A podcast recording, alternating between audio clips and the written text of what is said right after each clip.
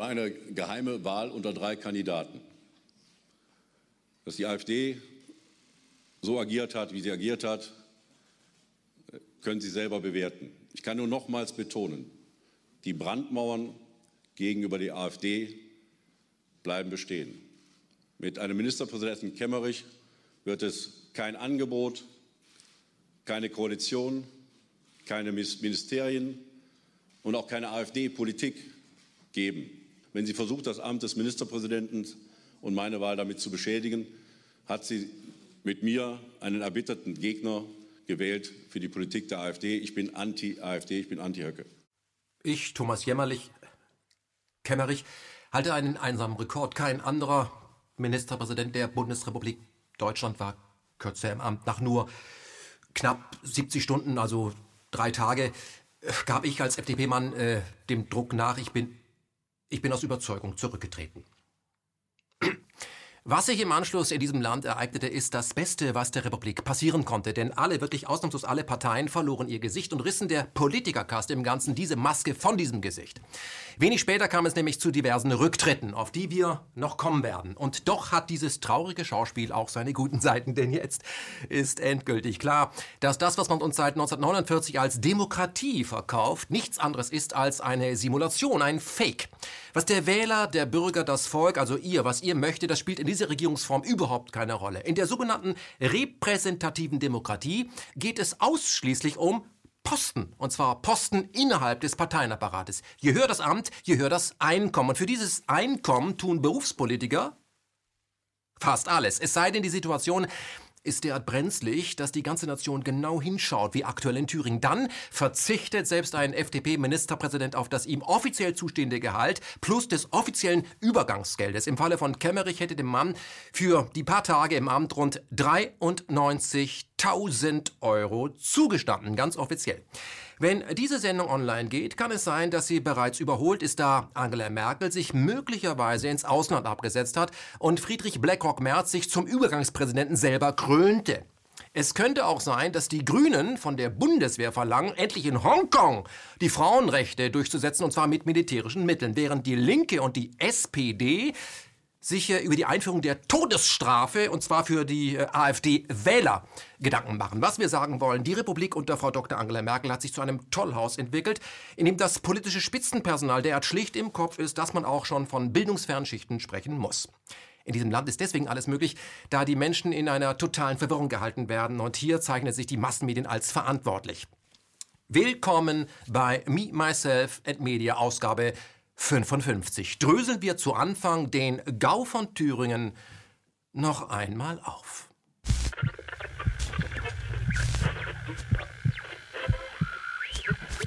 Thüringen ist ein gespaltenes Bundesland, in dem sich sogenannte Linke und sogenannte Rechte scheinbar unversöhnlich gegenüberstehen. Und dabei wollen beide doch im Kern dasselbe. Sie wollen das Land regieren, um sich äh, an den begehrten Parteiposten zu bereichern.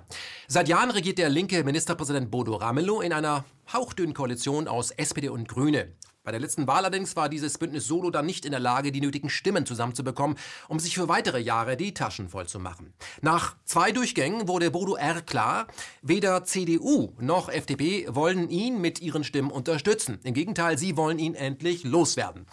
Das hatten CDU, FDP und AfD gemeinsam, ja, die in Thüringen ja die zweitstärkste Fraktion stellen und rund 20 Prozent der Bürger repräsentieren. Also die AfD, 20 Prozent der Bürger. Als der dritte Wahlgang anstand, um endlich eine Entscheidung zu bringen, zog die AfD ihr Ass aus dem Ärmel, was sie von Anfang an in diesem Ärmel ja hatte. Ja, sie wählte nämlich einstimmig den erst im dritten Wahlgang aufgestellten FDP-Kandidaten Thomas Kemmerich und machte ihn damit zum neuen Ministerpräsidenten Thürings. Wie konnte das aber geschehen? Nun, die CDU hatte aus Mangel eines eigenen Kandidaten ebenfalls diesen FDP-Mann geschlossen mitgewählt und damit ihr eigentliches Ziel erreicht, nämlich der linke Bodo Ramelow war endlich entmachtet. Nur die Art, wie das geschehen war, entwickelte sich langsam zu einem Flächenbrand, der bis heute andauert. Fakt ist, Ohne die Stimmen der AfD hätte es der FDP-Mann Thomas Kemmerich nie geschafft. Was immer klar war, wenn man hätte rechnen können. Aber wie gesagt, rechnen können, können die Etablierten kaum noch, bis auf die AfD. Sie hatte mit dem parteilosen Christoph Kindervater ebenfalls einen Kandidaten, den sie unterstützte. Diesen dann aber im dritten und entscheidenden Durchgang selber mit keiner einzigen Stimme gewählt hat. Der Mann wusste, dass er ein trojanisches Pferd war und hielt sich wie alle Parteihengste an die zuvor abgekasperte Stallorder. Er sollte als Köder dienen, um die CDU dazu zu bringen, den FDP-Mann zu wählen. Der Plan ging auf, als sich später herausstellte, dass die Stimmen der CDU und der AfD genau eine Stimme mehr ergaben als die für Rot, Rot, Grün für Ramelow. Damit steht der Wahlsieger der Thüringer Wahl fest. Die AfD. Ihr ist es nämlich gelungen, den Rest der Truppe so richtig vorzuführen. Ja, und bis zum Rücktritt von Kemmerich gab es ja dann auch zahlreiche Gratulationen zur Wahl. So sprach der stellvertretende Bundesvorsitzende der FDP, Wolfgang Kubicki, von einem großen Erfolg für Kemmerich und auch von der CDU gab es Glückwünsche. So schrieb beispielsweise der parlamentarische Staatssekretär beim Bundesminister für Wirtschaft und stellvertretende Landesvorsitzende der CDU Thüringen, Christian Hirte, auf seinem Twitter-Account. Herzlichen Glückwunsch, Kemmerich. Deine Wahl als Kandidat der Mitte zeigt nochmal, dass die Thüringer Rot-Rot-Grüne abgewählt haben. Viel Erfolg für diese schwierige Aufgabe zum Wohle des Freistaates Thüringen. Wir sehen also, anfangs war der Sieg des FDP-Mannes mit den Stimmen der AfD für die FDP und die CDU überhaupt kein Problem. Doch dann machten die Medien Druck, zum Beispiel die ARD. Sie fragte den frisch gewählten Kämmerich im Morgenmagazin, ob es ihm nichts ausmachen würde, von der AfD mitgekrönt worden zu sein.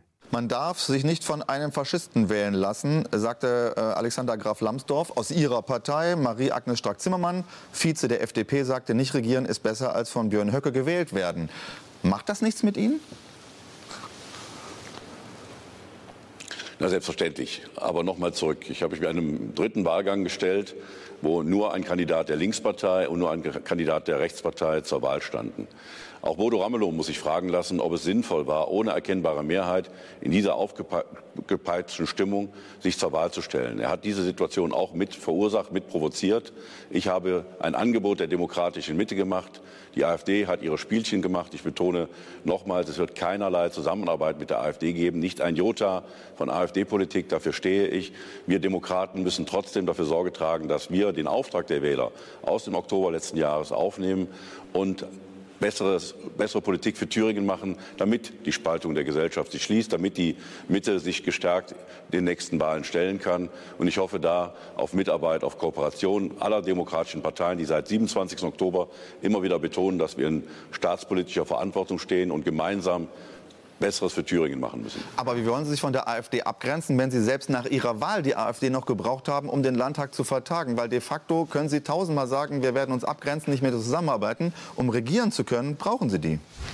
Was die ARD hier anspricht, wollen wir mal auf die ARD selber anwenden. Es wird unterstellt, die AfD sei keine demokratische Partei, sondern eine Truppe von Faschisten, durchgängig, und daher dürfte man sich von dieser Partei keine Stimmen ausleihen. Bevor wir uns dieser Haltung näher annehmen, wollen wir Gerhard Schröder zitieren. Der hat ja mal gesagt, wenn man das Richtige sagt, ist man nie sicher vor falschem Beifall. Ist die AfD eine demokratische Partei? Gegenfrage. Wer hat die AfD in Thüringen gewählt? Das waren Bürger. Wie haben die gewählt? Auf demokratischem Weg. Durch freie Wahlen. Die AfD hat sich also nicht an die Macht geputscht. Sie hat rund 20 Prozent der Thüringer Bürger mit ihrem Wahlprogramm überzeugt. Wäre dieses Programm faschistisch, hätte es der Verfassungsschutz eingezogen und die AfD wäre verboten. Ist das geschehen? Nein. Ist die AfD oder eines ihrer Parteisymbole verboten? Nein. Wird man verhaftet, wenn man einen AfD-Sticker trägt? Nein. Dann ist die AfD auch nicht faschistisch. Björn Höcke als Faschisten zu bezeichnen, ist ebenfalls ein wenig absurd. Der Mann ist eher eine tragische Figur, ein Verlierer, in dem sich sehr viele AfD-Wähler wiedererkennen. Zudem gilt, Björn Höcke ist genauso wenig die AfD, wie Angela Merkel die CDU ist. Höcke ist der bekannteste Kopf des rechten Flügels der AfD in Thüringen, der Fraktionsvorsitzende. Er wäre gerne Bundeskanzler, aber das äh, wird ihm genauso wenig gelingen, wie es seinerzeit Franz Josef Strauß gelungen ist. Der wollte ja auch ins Kanzleramt, aber Helmut Kohl machte das Rennen. Wer, wie die ARD das im Morgenmagazin permanent getan hat, die AfD als Faschistenpartei darstellt, deren Stimme man nicht mal mit der Kneifzange anfassen sollte, muss sich im Gegenzug die Frage stellen lassen, ob dann nicht auch die Wähler der AfD Faschisten seien. Also irgendwie ja, oder? Weil ja nur Faschisten faschistische Parteien wählen. Aber waren die Wähler, also die AfD-Wähler, waren die auch schon Faschisten, als es die AfD noch gar nicht gab? Also als sie dann äh, stattdessen die CDU oder die Linken gewählt hatten? Oder anders gefragt, ist man automatisch als Faschist wieder rehabilitiert, wenn man aufhört, die äh, AfD zu wählen und stattdessen die Grünen wählt und dann beim nächsten völkerrechtswidrigen Krieg wieder mit dabei ist? Angenommen, die Wähler der AfD sind, wie das auch bei ARD und ZDF permanent suggeriert wurde, wirklich alle Faschisten, also das sind Nazis 2.0. Darf man, liebe ARD, darf von solchen Leuten GEZ-Gebühren nehmen? Wie kann es sein, dass auch das ARD Morgenmagazin zwar die AfD und ihre Wähler als Faschisten brandmarkt, dann aber jeden Monat Millionen an Gebühren von diesen Leuten annimmt? Liebe ARD, wäre es nicht an der Zeit, Farbe, braun, also Farbe zu bekennen, ein Zeichen zu setzen? Wer gegenüber ARD und ZDF zugibt, die AfD gewählt zu haben, darf keine GEZ-Gebühren mehr bezahlen. Falls doch, ist ja auch das Morgenmagazin und seine Mitarbeiter ein journalistisches Produkt, das sich von Faschisten querfinanzieren lässt. Was sind wir gespannt auf die Reaktionen der ARD? Ob die Nachfolgeorganisation des Reichsrundfunks den Mumm hat, sich von den Gebühren ihrer Faschisten-AfD-Kunden zu trennen? Es wäre ein, ich finde, überfälliges Signal. Ein Gleichschritt für die ARD, aber ein großer Schritt für die Menschheit. Bis dahin gilt, was Fokusgründer Helmut Markwort als FDP-Landestagsabgeordneter über Kemmerich sagte. Er sagte, obwohl er ja nur für 70 Stunden äh, online war, ähm, es war ein großer Erfolg, denn ein Demokrat hat gewonnen. Um das dann aber zugeben zu können, muss man allerdings selber verstanden haben, was Demokratie eigentlich bedeutet. Demokratie ist nämlich nicht, äh, ohne Rechtsstaat zu haben.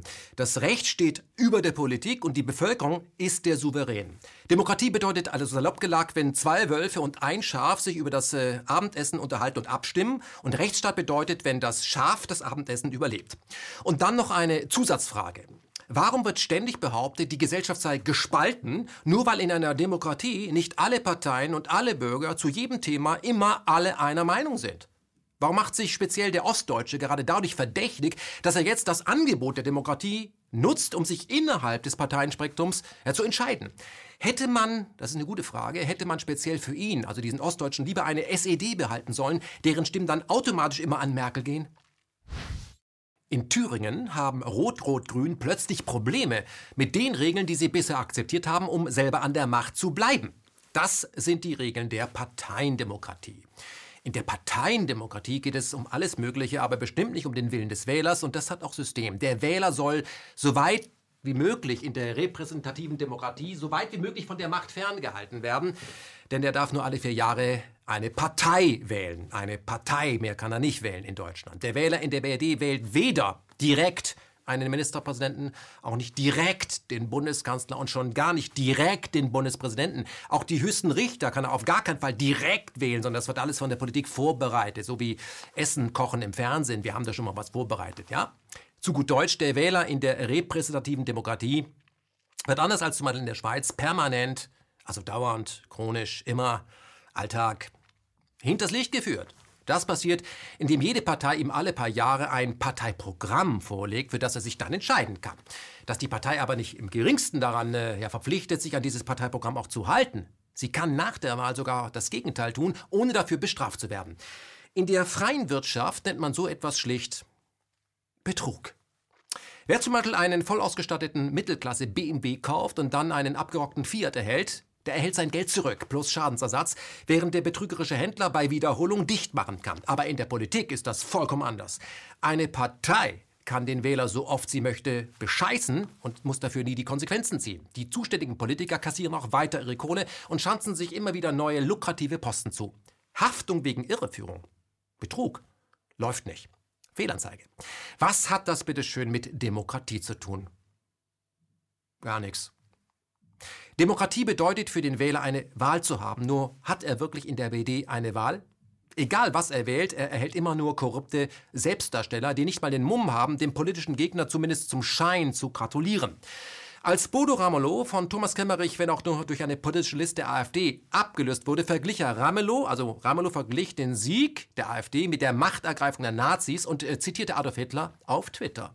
Den größten Erfolg erzielten wir in Thüringen. Dort sind wir heute wirklich die ausschlaggebende Partei.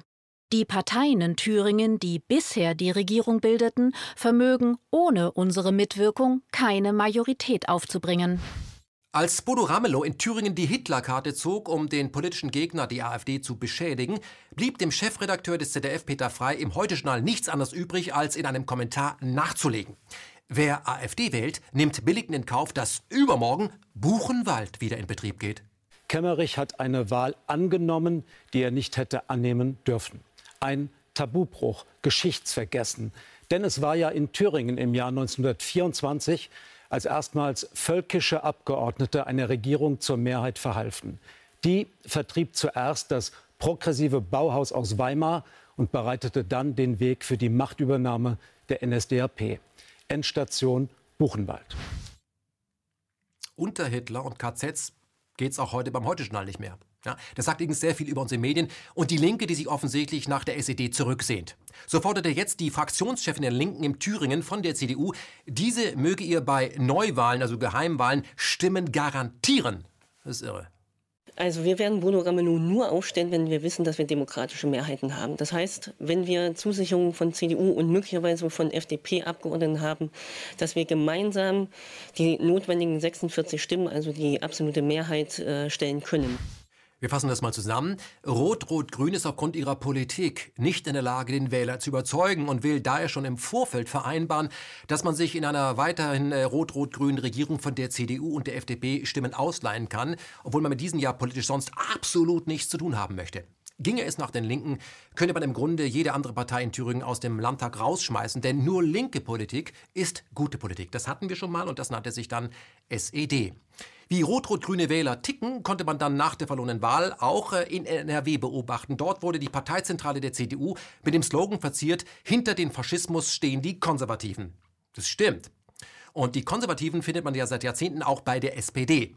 Ich sage nur, wer hat uns verraten? Sozialdemokraten. Das Problem ist nur, dass auch bei der SPD man die eigene Geschichte nicht kennt. Ich sage ja immer, wer lesen kann, ist klar im Vorteil. Nachdem die Linke den politischen Gegner FDP und CDU damit erpresst hat, entweder ihr wählt Ramelow oder ihr seid schuld, wenn die AfD weiter punktet, kommt es in Thüringen zu Reaktionen, die dem Wähler zeigen, dass der Volksvertreter im Moment wirklich Besseres zu tun hat, als sich um die Sorgen und Nöte der Bürger zu kümmern.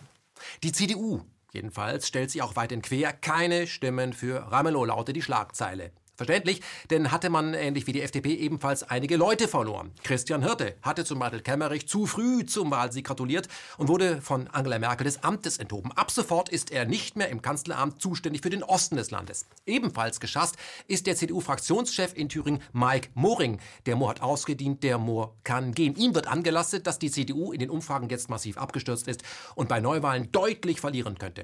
Kommen wir zur AfD. Kommen wir zu Gauland. Er wendet die Logik des Gegners an.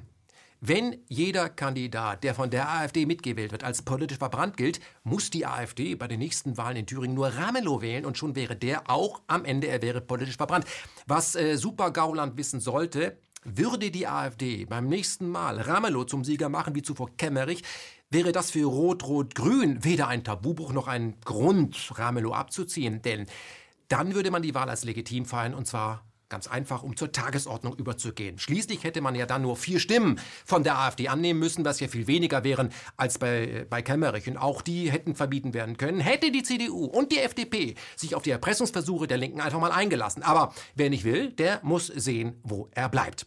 Demokratie ist, wenn jeder Politiker sieht, wo er selber am meisten absahen kann. Und wie sieht das die Chefin der Republik, also Frau Merkel? Die hat, also Angela Merkel, nach der Wahl gefordert, das Ergebnis müsse rückgängig gemacht werden. Ähnlich demokratisch äußerte sich Robert Habeck von den Olivgrünen. Er sagte gegenüber Reportern bei Phoenix, die Situation muss sofort bereinigt werden. Alles klar?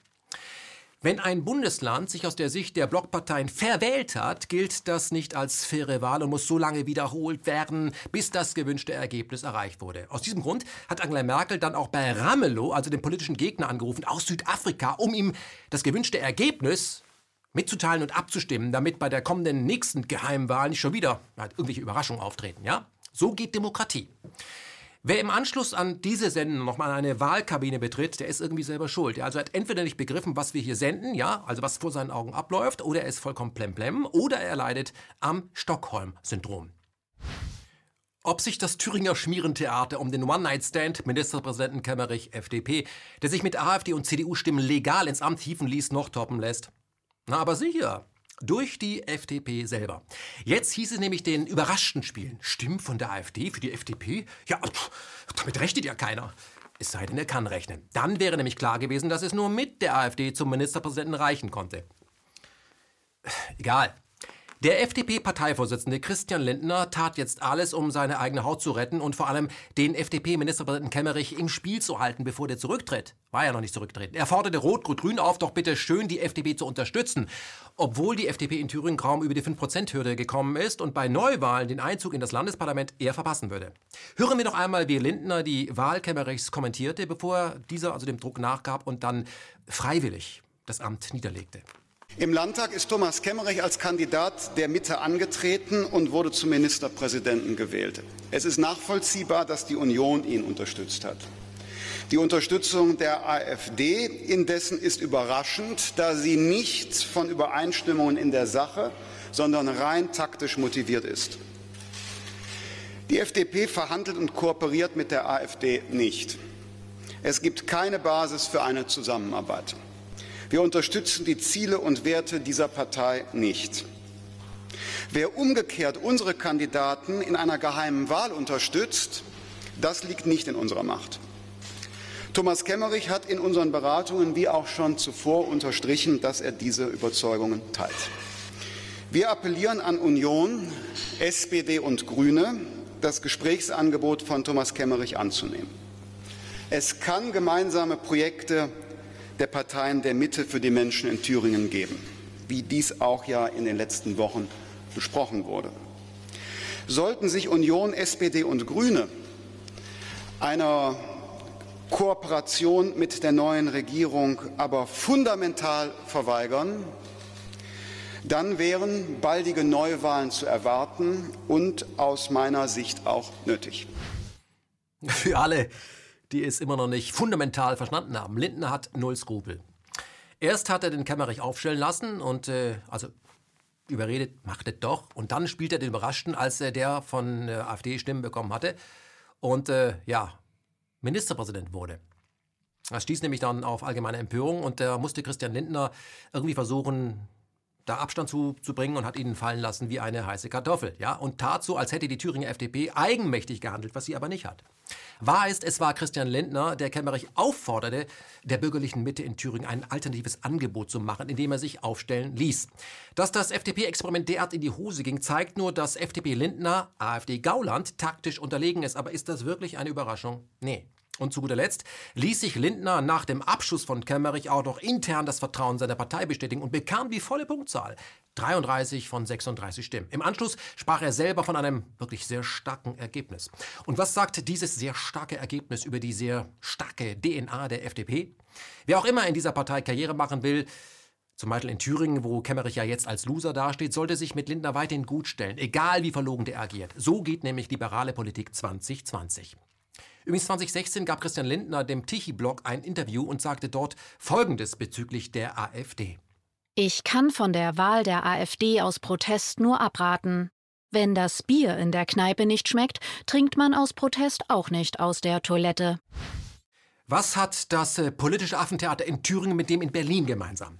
Richtig, in beiden Fällen handelt es sich um einen Griff ins Klo. Wir hören mal kurz das Geräusch.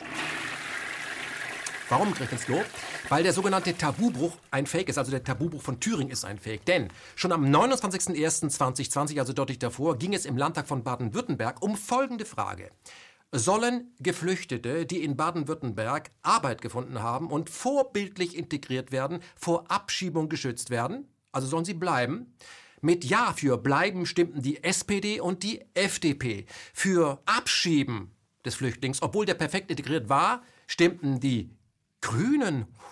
Oh, die CDU. Hätte man sich denken können. Und die AfD. Dann macht die CDU und die Grünen in Baden-Württemberg gemeinsame Sache mit der AfD?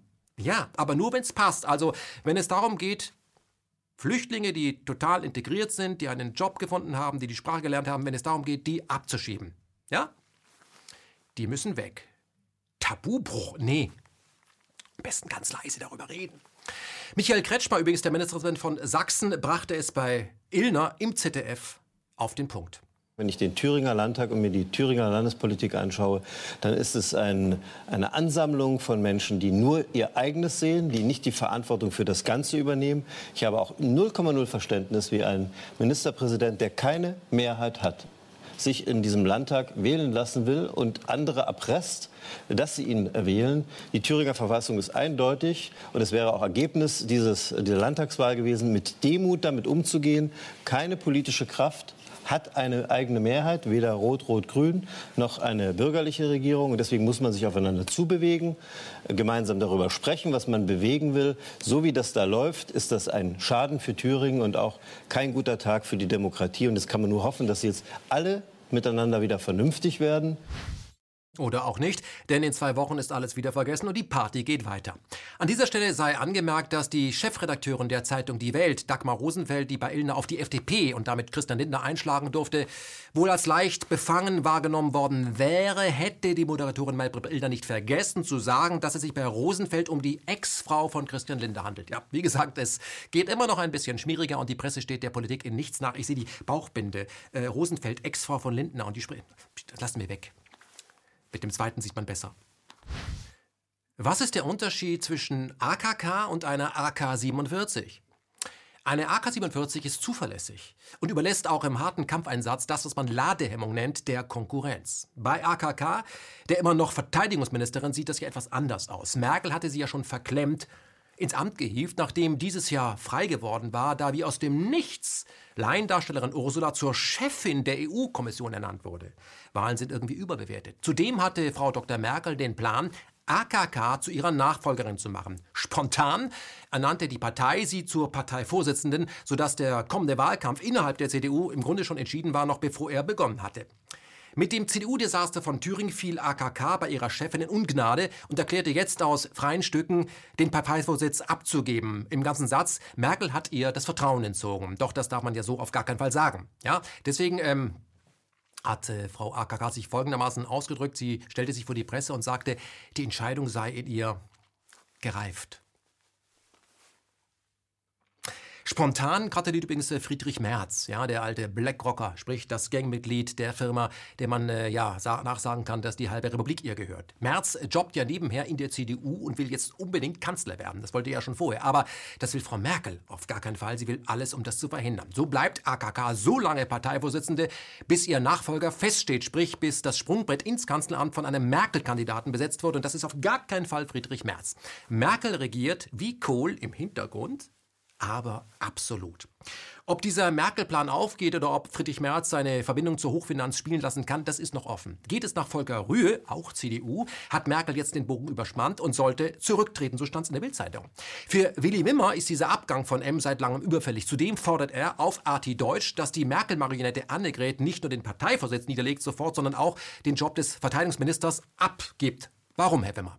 Man muss ja nun wirklich sehen, dass jemand, der sich in der Führung der CDU Deutschlands als unzulänglich erwiesen hat, unter keinen Umständen die Verantwortung für Hunderttausende von Mitarbeiterinnen und Mitarbeitern, Soldatinnen und Soldaten in der Bundeswehr haben kann. Wer das eine nicht kann, kann das andere auch nicht. Und deswegen ist aus meiner Sicht es zwangsläufig, dass sie auch vom Amt der Verteidigungsministerin zurücktritt. Und jemand, der sich so verhalten hat, wie das in den letzten äh, Tagen und den letzten Wochen zu bewundern war im Zusammenhang mit Frau AKK, dem sollte man auch nicht anvertrauen, Prozesse in der CDU zu führen, die ähm, äh, geeignet sein können, über Kanzlerkandidaturen zu entscheiden. Unvermögen auf der Ebene kann sich die CDU Deutschlands äh, nicht mehr leisten und deswegen will ich auch auf einen zweiten Punkt aufmerksam machen. Die, den Absturz, den fast zwangsläufigen Absturz der CDU Deutschlands kann man nur dann verhindern, wenn neben Frau AKK auch Frau Merkel zurücktritt. Was uns zu der Einsicht bringt, der Gau von Thüringen ist noch lange nicht vorbei, sodass ich wiederholen muss, was ich äh, schon zu Anfang der Sendung gesagt habe.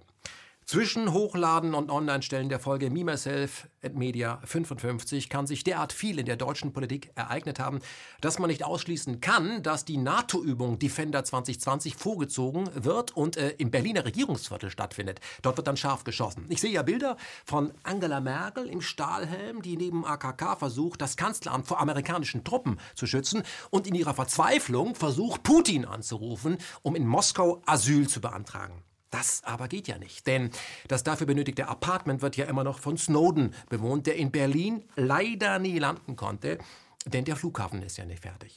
Wir gehen davon aus, dass Angela Merkel ihre Restlaufzeit in Jerusalem verbringen wird. Es sei denn, die Iraner kidnappen sie und überreden Großbritannien dazu, sie in Belmarsh unterzubringen. Und hier wohnt ja immer noch Julian Assange. Und der könnte dann exklusiv über die Haftbedingungen der Ex-Kanzlerin berichten, sodass sie auch in der Bundespressekonferenz endlich Thema wäre. Und Thilo Jung könnte sich dann, also wie immer, naiv zurücklehnen und nachfragen, äh, ist davon auszugehen, dass die Haftbedingungen der Kanzlerin okay sind? Und da bekäme er dann vom äh, Podium die entsprechende Antwort. Wir kennen sie schon. Meine Antwort darauf ist, dass wir Vertrauen in die britische Justiz haben, die alle Aspekte, die in diesem Fall zum Tragen kommen werden, ähm, sicher rechtsstaatlich und unabhängig betrachten wird. Zusatzfrage. Ist davon auszugehen, dass Angela Merkel im Laufe des Jahres über Rammstein nach Guantanamo ausgeflogen wird? Und äh, wie lässt sich dieser Flug mit den Klimazielen der Bundesrepublik äh, vereinbaren? Da darf ich Sie bitten, sich an die amerikanischen Streitkräfte zu wenden, denn es ist ein Manöver der amerikanischen Streitkräfte. Machen wir den Sake um den Gau von Thüringen zu und sehen wir in ihm die Chance, uns endlich daran zu machen, die repräsentative Demokratie in der BRD abzuschaffen, um sie durch eine direkte Demokratie nach dem Modell der Schweiz zu ersetzen echte Demokratie, direkte Demokratie. In der Weimarer Republik gab es übrigens eine direkte Demokratie und vor der Gründung der BRD 49 war auch diese direkte Demokratie in allen Landesparlamenten vorgesehen. Dass sie dort dann flächendeckend verschwand, haben wir den USA zu verdanken, wie wir Paul Schreier schon mehrfach bei KenFM haben sagen hören. Hier noch einmal ein entscheidender Ausschnitt für Siri. Das Grundgesetz äh, setzt ja, ähm, äh, spricht überhaupt nicht von direkter Demokratie, ist gar nicht vorgesehen. Ähm, das ist eigentlich merkwürdig, weil äh, in den Landesparlamenten nach 45 ähm, die direkte Demokratie in den verschiedenen Ländern schon gewollt war. Warum äh, hat sich die direkte Demokratie beim Geschaffen des Grundgesetzes, also vorübergehend bis zur Verfassung, ist ja alles anders gekommen? Warum hat sich das, warum ist es nicht, warum hat es keinen Eingang gefunden? Womit hat es zu tun? Das ist eine Frage, der ich im Buch sehr viel Platz widme, weil mich das sehr interessiert hat. Ich persönlich bin der Auffassung, dass wir direkte Demokratie heute ergänzend dringend brauchen. Und ich habe mich gefragt, was Sie jetzt auch gerade angesprochen haben, warum haben wir eigentlich kein Gesetz darüber? Denn im Grundgesetz steht, das Volk drückt seinen Willen in Wahlen und Abstimmungen aus. Und in dem Wort Abstimmung steckt schon drin, dass direkte Demokratie jetzt nicht ausgeschlossen wird. Aber es gibt kein erläuterndes Bundesgesetz dazu. Zu Wahlen gibt es ein Bundesgesetz, da steht, wie Wahlen ablaufen, unter welchen Bedingungen. Zu Volksabstimmungen gibt es kein solches Gesetz. Und es gibt einen Forscher, der ja, sich die meiste Zeit seines Lebens darauf, darauf verwendet hat, äh, zu erforschen, wie direkte Demokratie in Deutschland, welche Geschichte sie hat und wie das mit dem Grundgesetz damals war. Das ist der Ottmar Jung. Mhm. Seine Bücher kann ich sehr empfehlen, die waren eine sehr wichtige Quelle für mich. Und er hat das eben untersucht und er hat zunächst mal, schon in den 80er Jahren untersucht, wie eigentlich die direkte Demokratie in der Weimarer Republik organisiert war. Und das ist interessant. Wir hatten, das ist die einzige Zeit in der deutschen Geschichte, wo es direkte Demokratie in Deutschland gab von 1919 bis 1933. Mhm. Ja, also in der Weimarer Republik hatten wir das. Und es gab Volksabstimmungen und sehr spannende Volksabstimmungen, die ich auch schildere in meinem Buch. Da kann man, glaube ich, viel daraus lernen für unsere heutige Zeit. Zum Grundgesetz. Die Stimmung war nach dem Zweiten Weltkrieg eigentlich so, dass unter den Politikern, unter den, den, den leitenden Politikern gab es eigentlich eine mehrheitliche Stimmung pro direkte Demokratie mit dem Hintergrund der Weimarer Republik. Man hatte sich eigentlich daran gewöhnt. Das, das gab es. Es hat mehr oder weniger gut oder schlecht funktioniert. Gab es eine Quote? Es gab eine Quote, die Hälfte der Bevölkerung musste an einer Abstimmung teilnehmen. Dann war die Abstimmung gültig. Das war eine sehr hohe, Quorum nennt man das, das war ein sehr hohes Quorum.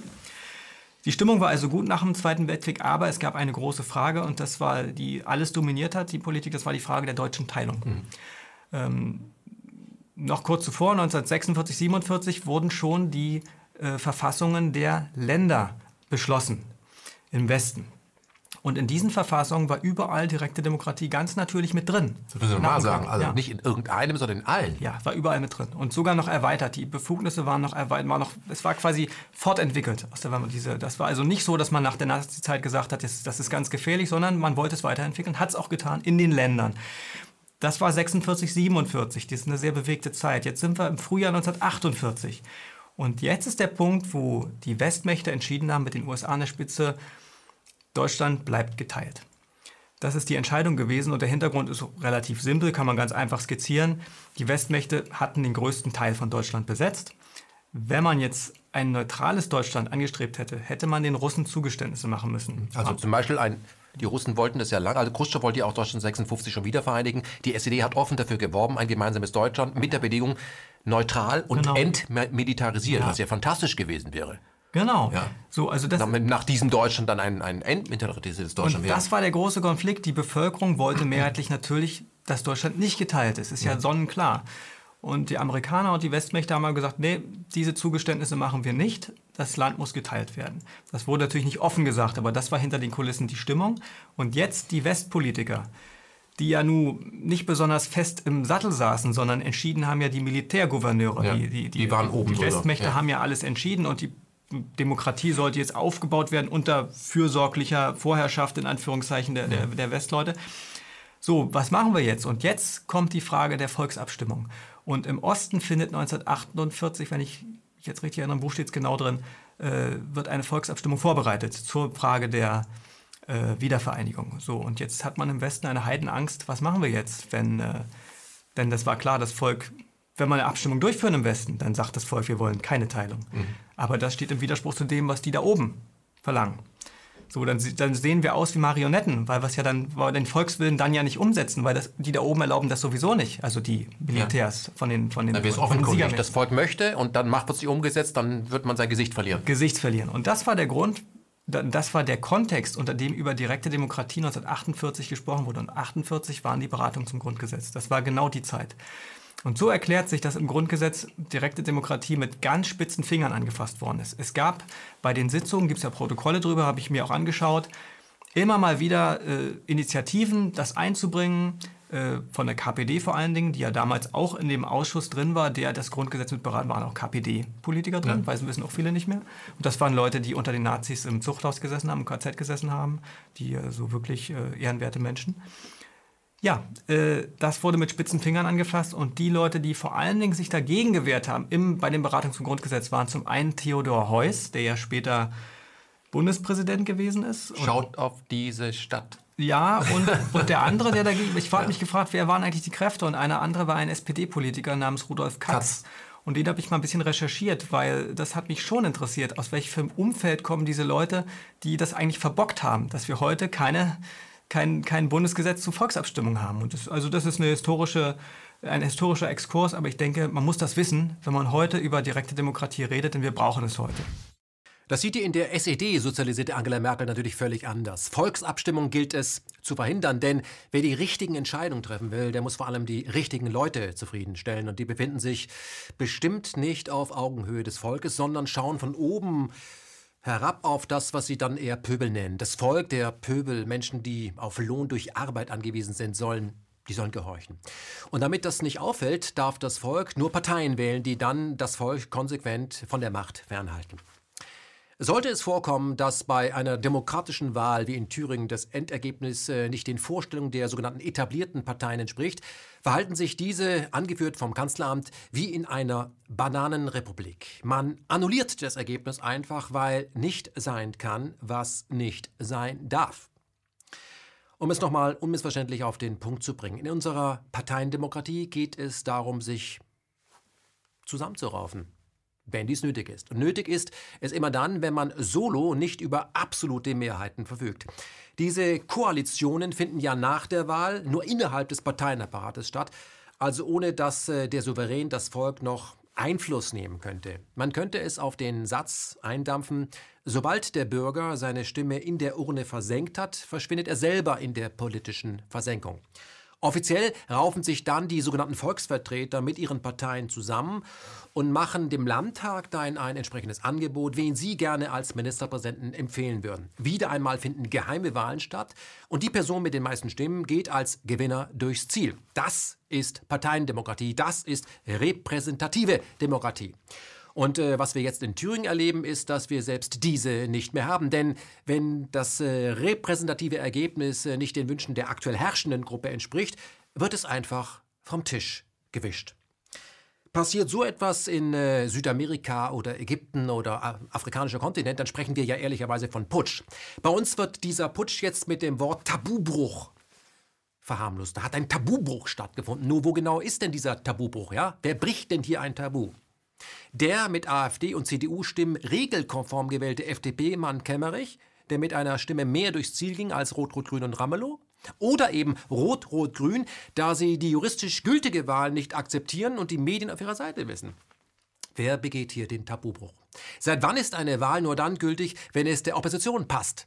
Wir erleben hier eine von Rot-Rot-Grün übernommene, ja, ein übernommenes Rechtsverständnis, das sie von Angela Merkel übernommen haben. Denn die nimmt sich ja, wann immer es ihr passt, das Recht heraus, das Recht zu brechen. Ich sage nur 2015. Sprechen wir weiter über Tabubruch. Wenn man ehrlich ist, besteht der eigentliche Tabubruch in der Tatsache, dass die etablierten Parteien auch in Thüringen eine Politik machen, die die AfD-Mehrheiten erst möglich macht. Die AfD hat die Gesellschaft nicht gespalten, was immer wieder behauptet. Nein, sie bildet diese Spaltung ab und verdankt ihr ihre Existenz. Aber das ist ja überhaupt nicht neu. Denn die Grünen zum Beispiel verdanken ihre Existenz dem in den 70ern neu aufgekommenen Umweltbewusstsein. Und als die Grünen damals in die Landtage einzogen mit äh, selbstgestrickten Pullover und äh, Turnschuhen, da wurde ja auch von den Etablierten behauptet, das sind alles Kommunisten, Radikale und mit denen werden wir niemals zusammenarbeiten. Aber seit die Grünen sich mit NATO-Kriegen politisch etabliert haben, ist Grün also grün zu wählen, heute einfach nur ganz normal. Und der nächste Krieg gegen Russland zum Beispiel ist nur mit grün zu machen. Ja? Was wäre, meiner Auffassung nach, unserer Auffassung nach, was wäre denn eigentlich die nötige Konsequenz aus Thüringen? Man könnte, also was könnte man, man könnte verstehen, was die Bevölkerung sich eigentlich wünscht, nämlich eine Politik, die links und AfD kompatibel ist, dass die irgendwie zusammenarbeiten, denn wir haben ja mit der AfD die zweitstärkste Fraktion im Thüringer Landtag. Es ist keine leichte Nummer, dass AfD und Linke zusammenarbeiten sollen, aber genau das soll ja Demokratie leisten.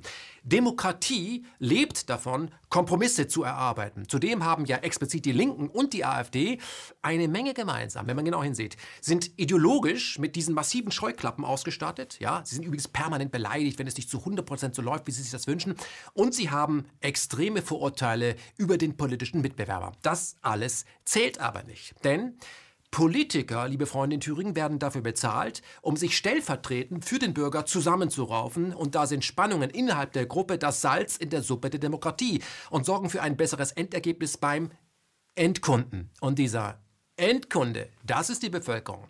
Wer an dieses Konzept nicht glaubt, sollte sich zwei Filme ansehen oder die Politik verlassen. Die zwei Filme, die ich empfehlen kann, ist Nur 48 Stunden mit Nick Nolte und Eddie Murphy oder ganz frisch The Green Book mit Vico Mortensen und Mahershala Ali. Hören wir an dieser Stelle den entlarvenden Ausschnitt aus einer Merkel-Rede vom März 2010. Die Dame glaubt nicht an die Demokratie, das hat sie übrigens nie getan. Sie glaubt daran, dass politische Eliten die Bevölkerung bevormunden müssen, damit alles, damit alles gut bleibt. Gut. Nur, äh, für wen? Wir können im Rückblick auf die Geschichte der Bundesrepublik sagen, dass all die großen Entscheidungen keine demoskopische Mehrheit hatten, als sie gefällt wurden. Die Einführung der sozialen Marktwirtschaft, die Wiederbewaffnung, die Ostverträge, der NATO-Doppelbeschluss, das Festhalten an der Einheit, die Einführung des Euro und auch die zunehmende Übernahme von Verantwortung durch die Bundeswehr in der Welt. Fast alle dieser Entscheidungen sind gegen die Mehrheit der Deutschen erfolgt. Erst im Nachhinein hat sich in vielen Fällen die Haltung der Deutschen verändert. Ich finde es auch vernünftig, dass sich die Bevölkerung das Ergebnis einer Maßnahme erst einmal anschaut und dann ein Urteil darüber bildet. Ich glaube, das ist Ausdruck des Primats der Politik. Und an dem sollte auch festgehalten werden. Und warum sollte daran festgehalten werden? Na, ganz einfach. Wenn die Politik im Vorfeld schon mal eine Entscheidung getroffen hat und die Bevölkerung sagt im Nachhinein, das wollen wir trotzdem nicht, dann bleibt es einfach dabei. Das ist die Demokratie von Merkel. Ich möchte an dieser Stelle auf zwei Bücher aufmerksam machen. Paul Schreier, Die Angst der Eliten. Wer fürchtet die Demokratie? Na, die, die jetzt im, am Ruder sind. Und Dieter Grimm, Souveränität, Herkunft und Zukunft eines Schlüsselbegriffs. Ganz wichtiges Buch. Beide Bücher lesen findet ihr im KenFM Buchshop Buchkomplizen. Das Rechtsverständnis der Angela Merkel ist nicht von ihr, sondern wurde nur von ihr übernommen. Rechtsbruch ist für Spitzenpolitiker in der BRD immer dann legitim, wenn ein höheres Ziel es erfordert und äh, dieses höhere Ziel wird in der Regel von den USA bestimmt. Für die Vereinigten Staaten werden Gesetze ausschließlich für die, die anderen gemacht. Die, die Länder, die man schon besetzt hat oder jene, die man noch äh, vorhat zu besetzen oder zu unterwandern, heißt das ja neudeutsch durch NGOs. Deutschland ist auch nach 89 und nach dem 2 plus 4 Vertrag ein von den USA besetztes Land, was man auch daran erkennen kann, dass die Bundesrepublik permanent gegen die eigenen wirtschaftlichen Interessen handelt, abgehört wird und für den aufgezwungenen Aufenthalt der US-Truppen auch noch bezahlen muss. Natürlich hängt man äh, das nicht äh, an die große Glocke, also keine deutsche Regierung hängt das an die große Glocke. Es würde ja den Schein stören und nur den äh, gilt es zu wahren seit 49 und auch seit 1980. Rechtsbruch ist seit Gründung der BRD ein fester Bestandteil unseres Landes, wie der Historiker Josef Horschepot in diversen Büchern nachweisen konnte. Habe ich zufällig hier. Geändert hat äh, seine Recherche nichts, denn die G10-Gesetze beispielsweise, die dem Staat erlauben, im Auftrag der Siegermächte alle Deutschen heimlich abzuhören, die gelten bis heute.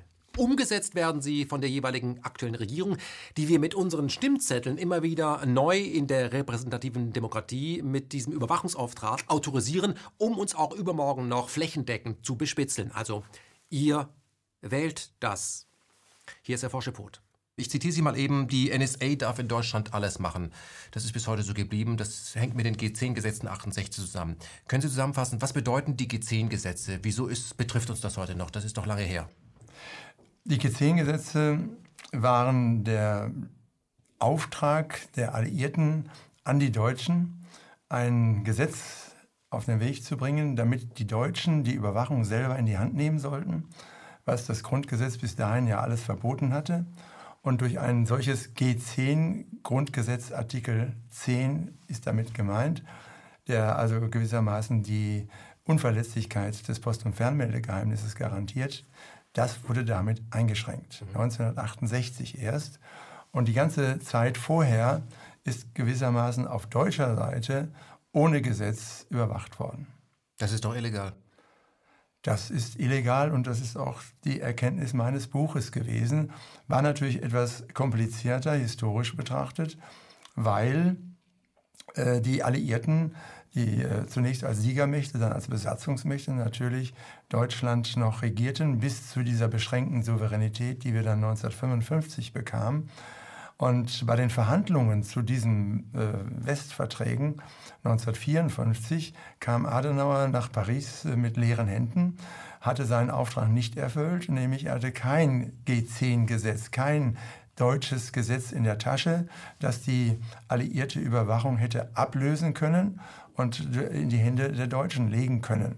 Darüber waren die sehr erbost, die Alliierten, und man hat versucht, äh, das Problem dadurch zu lösen, dass in einer wirklich äh, Top-Sitzung Adenauer mit den äh, drei äh, westlichen Außenministern dann auf die Idee kam, man könne doch daraus ein neues Vorbehaltsrecht der Alliierten machen. Dann stünde dieses ohnehin über dem Grundgesetz und äh, die Alliierten könnten weiterhin, solange es kein Gesetz auf deutscher Seite gäbe, in Deutschland überwachen. Hm. Das ist ja heute noch so. Ähm, das ist heute begrenzt. Äh, dann kam natürlich 1968 und dieser Druck war natürlich sehr groß, weil die Deutschen natürlich äh, auf jeder Seite auch danach drängten, die Geheimdienste, die Postbeamten und so weiter, äh, dass sie eine rechtliche und gesetzliche Grundlage bekamen. 1968 ist dadurch so besonders spannend geworden, dass auf der einen Seite die Rechte der Alliierten gewissermaßen außer Kraft gesetzt worden sind. Sie wurden abgelöst, so macht man das ja immer. Da wird pauschal gesagt, was alle so gerne erwarteten und erhofften. Und Willy Brandt sagte dann im Deutschen Bundestag, jetzt äh, werden die Gesetze von deutschen Beamten beachtet und sie können äh, stolz darauf sein, dass nicht mehr die Alliierten unser Land überwachen. Und genauso war es aber leider eben nicht, sondern es wurden natürlich über das NATO-Truppenstatut, das weiterhin auch das Aufenthaltsrecht, das äh, es ja damals noch gab und bis heute im Grunde gibt, mhm. ähm, äh, hatte man den Alliierten weiterhin das Recht eingeräumt, selber überwachen zu können. Aber den größten Teil äh, wollten jetzt natürlich die Alliierten über die Nutzung der deutschen Überwachungsstellen, BND, Verfassungsschutz, MAD, äh, gewissermaßen den Deutschen selber in die Hände legen. Also das war die Geburtsstunde einer engen, verzahnten äh, Zusammenarbeit zwischen Amerikanern und äh, Deutschen, die ja vom Krieg an erst einmal als einseitiges Recht der Alliierten über 68 dann verknüpft in Kooperation mit den Deutschen, dann letztendlich auch zu dieser berühmten NSA-Affäre geführt haben, die wir ja äh, jetzt wunderbar gebunkert haben. Und weil diese Totalüberwachung mit der Zeit geht, wird in den nächsten Jahren alles dafür getan, den Orwell-Staat mit aller Macht zum Standard zu erheben, indem man die Digitalisierung in allen Bereichen vorantreibt. Ja? Stichwort automatische Gesichtserkennung. Schon mal gehört? Nicht? Komisch. Also Berlin zum Beispiel hat es ja inzwischen auf Platz 19 der am meisten überwachten Städte der Welt gebracht. Es ist nahezu unmöglich, durch die Hauptstadt zu gehen, ohne dass nicht ein lückenloses Bewegungsprofil erstellt wird. Es passiert automatisch, ja. Und die dazu von den USA eingekaufte Software ist definitiv nicht kompatibel mit dem, was wir Rechtsstaat nennen, da jeder Bürger ohne sein Wissen erfasst wird und mit einer Datenbank abgeglichen. Das wird dann gespeichert. Aber es ist vollkommen egal, denn unsere Medien, die wissen ja, was zu tun ist. Nichts. Überwachung, Kameras, Clearview, nie gehört. Gibt's das überhaupt? So Quatsch. Wo hast du das gehört? Rubicon, Nachdenkseiten, CatFM, so eine Verschwörungstheorie. Wir wüssten davon, ich meine, wir, wir sind ja auch im Regierungsviertel, wir würden schon darüber berichten. Das ist Quatsch. Man höre sich an dieser Stelle mal äh, die Tagesdosis vom 31.01.2020 an. Stichwort Clearview. Einfach mal suchen, eingeben, hören, staunen, kotzen. Irre ist, dass diese Spionagesoftware, die in Deutschland den Tarnamen Hessendata trägt, um die Spuren in die USA zu verwischen, immer dann versagt, komischerweise, wenn sie gebraucht werden könnte. So gibt es ja trotz Hessendata kaum Bildmaterial vom angeblichen Attentäter des Breitscheidplatzes, also Amri, der dann spontan in Italien bei einer Routinekontrolle von Italienern erschossen wurde. Gibt es kein Bildmaterial. Und es gibt noch weniger Videomaterial über die Hetzjagden, die offiziell in Dunkeldeutschland stattgefunden haben sollen. Müssen, alle sagen das. Genau genommen gibt es null Bildmaterial. Also null Bildmaterial, was wirklich x Personen zeigt, wie sie andere hetzen. Zeigt mir das Material. Wenn es das Material gäbe, ARD und ZDF, dann würden wir es genauso kennen wie Collateral Damage, ja, von WikiLeaks. Dann würden wir es kennen. Aber ich habe es nie gesehen. Ja? Oder habt ihr es? Wann sendet ihr das? Wer das alles irgendwie aussprach, wie Hans-Georg Maaßen, wurde übrigens äh, des Postens enthoben. Ja? So musste Hans-Georg Maaßen unmittelbar, nachdem er Zweifel an den von den Medien behaupteten Hetzjagden geäußert hatte, den Chefsessel, ich meine immerhin des Verfassungsschutzes, er musste den räumen. Und für die zahlreichen Morde an der NSU, nee, da hat man ihn nie behelligt. Obwohl seine Behörde ja knietief im NSU-Sumpf wartete, denn ohne die V-Männer des Verfassungsschutzes hätte es ja die Mordserie, da wurden viele Menschen ermordet, das ist nachgewiesen, hätte es ja ohne den Verfassungsschutz nie gegeben. Aber das spielt keine Rolle in Deutschland.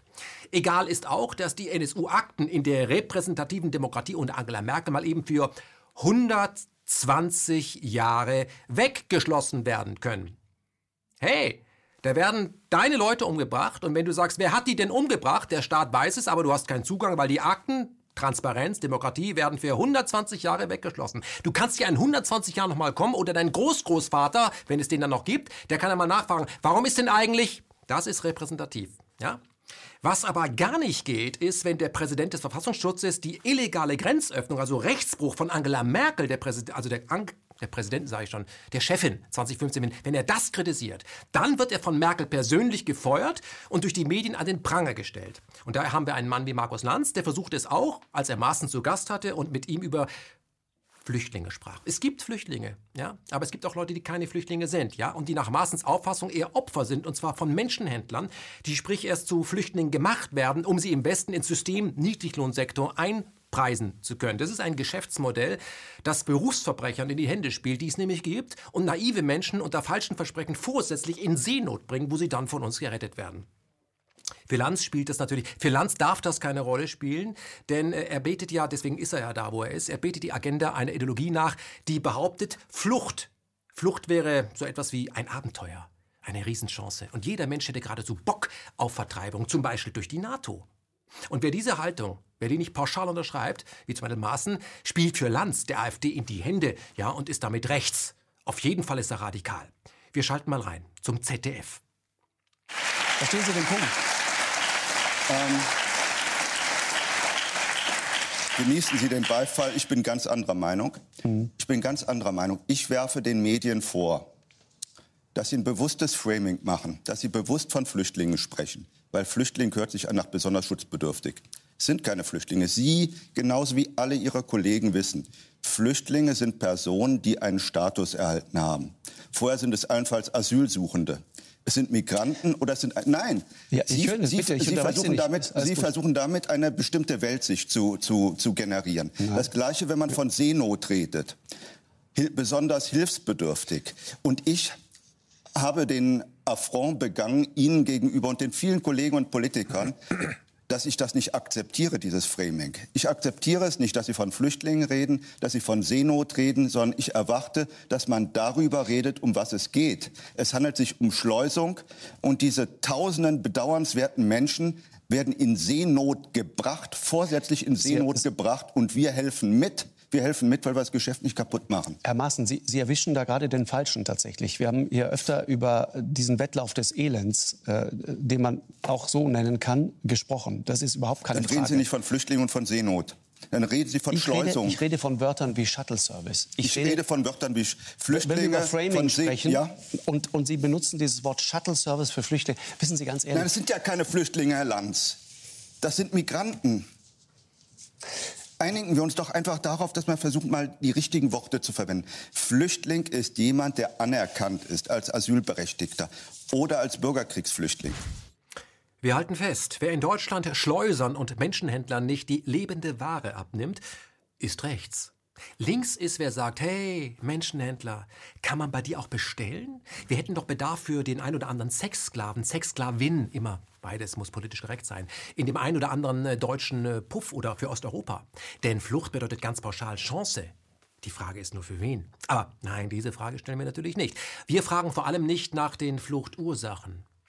Von wem oder vor was seid ihr denn eigentlich auf der Flucht, liebe Refugees? Welche Wertegemeinschaft hat euch denn gerade in die in Steinzeit zurückgebombt? Wer hat euch die Freiheit gebracht mit Bomben?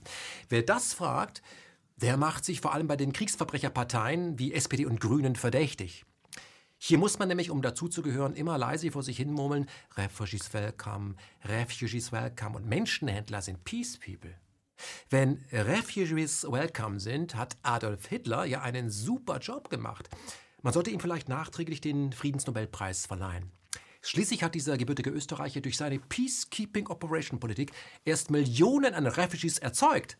Leute, die ohne Adolf Hitler ja nie die Chance bekommen hätten, in Massen zu flüchten. Hitler? Ja, Hitler würde heute die Grünen wählen.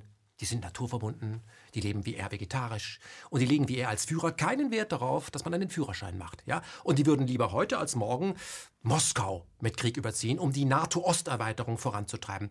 Adolf H. kannte die NATO-Osterweiterung nicht, aber er hatte dasselbe Ziel. Er nannte es Lebensraum im Osten. Ja? Und Krieg war für ihn das Normalste von der Welt. Und noch was hat Adolf Hitler mit den Grünen gemeinsam? Unter Rot-Grün beteiligte sich das wiedervereinigte Deutschland nach 1989 am ersten völkerrechtswidrigen Angriffskrieg gegen den souveränen europäischen Staat Jugoslawien. 78 Tage warfen SPD und Grüne Bomben über der Zivilbevölkerung ab, haben also Leute vorsätzlich ermordet für den Frieden. Ja? Und seit dieser Zeit ist Deutschland rund um die Uhr an Angriffskriegen beteiligt. Rechtsbruch ist heute normal und findet statt, während wir diese Sendung produzieren. Die Deutschen haben äh, Patriot-Raketen an der äh, syrisch-türkischen Grenze aufgestellt, Flugverbotszone, mit Airbags-Flugzeugen mhm. Aufklärung betrieben. Die Deutschen mischen überall mit. Das mhm. ist das, was Ihr Buch ja klar sagt. Also die Deutschen sitzen nicht am Katzentisch. Ja. Die Deutschen sind auch äh, sind seit 99 extrem aktiv dabei, um ein größeres äh, Stück vom Kuchen zu bekommen. Ja. Sind als imperiale Macht wieder zurück unter dem NATO-Deckel, aber Verantwortung. Da ist genau. für mich ja Flinten-Uschi, nenne ich sie ja immer, das Brutalste, was es gibt. Ja. Und ich erinnere nur an die letzte Rede, die sie ja gehalten hat. Europa muss die Sprache der Macht wieder lernen. Diese ganz offene äh, Anerkennung dass wir wieder töten lernen müssen oder wieder Opfer bringen müssen oder wir eine größere Rolle machen müssen. Ähm, das war schon unter dem letzten Bundespräsidenten kamen schon so abgestimmte Reden. Man konnte das wirklich verfolgen. Da hielt der Bundespräsident eine Rede, dann hielt der äh, Sekretär von der NATO eine Rede, dann hielt die Bundeskanzlerin eine Rede und die hatten alle den gleichen Tenor. Mhm. Und dann kam eine Sprachregelung findet ja, da statt, ja. Äh, dann, dann kam anschließend kam dann äh, ein großer äh, Artikel in der Zeit, dann kam ein Artikel in der Frankfurter Allgemein. Man konnte das förmlich verfolgen, wie das Volk wird jetzt vorbereitet darauf. Und irgendwann haben sie dann gesagt, jetzt wollen wir 2 Prozent. Das hört sich besser an wie 25 Prozent von den äh, Ausgaben der Bundesregierung. Hört sich besser an 2 Prozent vom BIP machen wir jetzt. Man muss sich das vorstellen, weil das ist vielen nicht so klar, aber Deutschland plant, da wird es auch umsetzen, die Rüstung in einem Maße hochzufahren, dass Deutschland genauso viel Geld für Waffen ausgibt wie das äh, flächenmäßig größte Land der Erde, Russland. Und das hat ja schon mal ein Deutscher gemacht und er hat dann auch dieselbe. Also wer so aufrüstet, hat einen Plan. Das befürchte ich eben auch. Mhm. Das befürchte Warum sehen auch. das die Leute nicht? Und vor allen Dingen, das reicht ja nicht. Äh, äh, der, der, der Chef der Münchner Sicherheitskonferenz sagt, das ist ja nur der Anfang. Und viele sagen, ja, unter, früher hatten wir ja auch vier, dreieinhalb, vier Prozent und da hat keiner was gesagt. Die wollen nicht nur auf zwei Prozent. Das ist der Anfang, ja, ist richtig. Die wollen auf vier Prozent und vier Prozent sind fast 50 Prozent von den Ausgaben der Bundesregierung. Das muss man mal, selbst wenn es 40 Prozent sind, muss man sich mal vor Augen halten. Wir werden dann zweitgrößte Militärmacht nach den USA. Und unser Ziel steht schon heute fest, es ist wieder mal Russland. Das erklärt auch, warum äh, in unseren Medien seit Jahren alles unternommen wird, um Russland zu isolieren, es mit Sanktionen zu überziehen und speziell Präsident Putin als Dämonen, Diktator, Drahtzieher darzustellen. Werfen wir einen kurzen Blick auf diese neuesten Geschmacklosigkeiten der Propaganda. Russland hat im Zweiten Weltkrieg den höchsten Blutzoll bezahlt. Die deutsche Wehrmacht und die Waffen-SS plünderten, brandschatzten und mordeten in einem Ausmaß, dass man die Spuren dieser Zerstörung bis heute in Russland finden kann.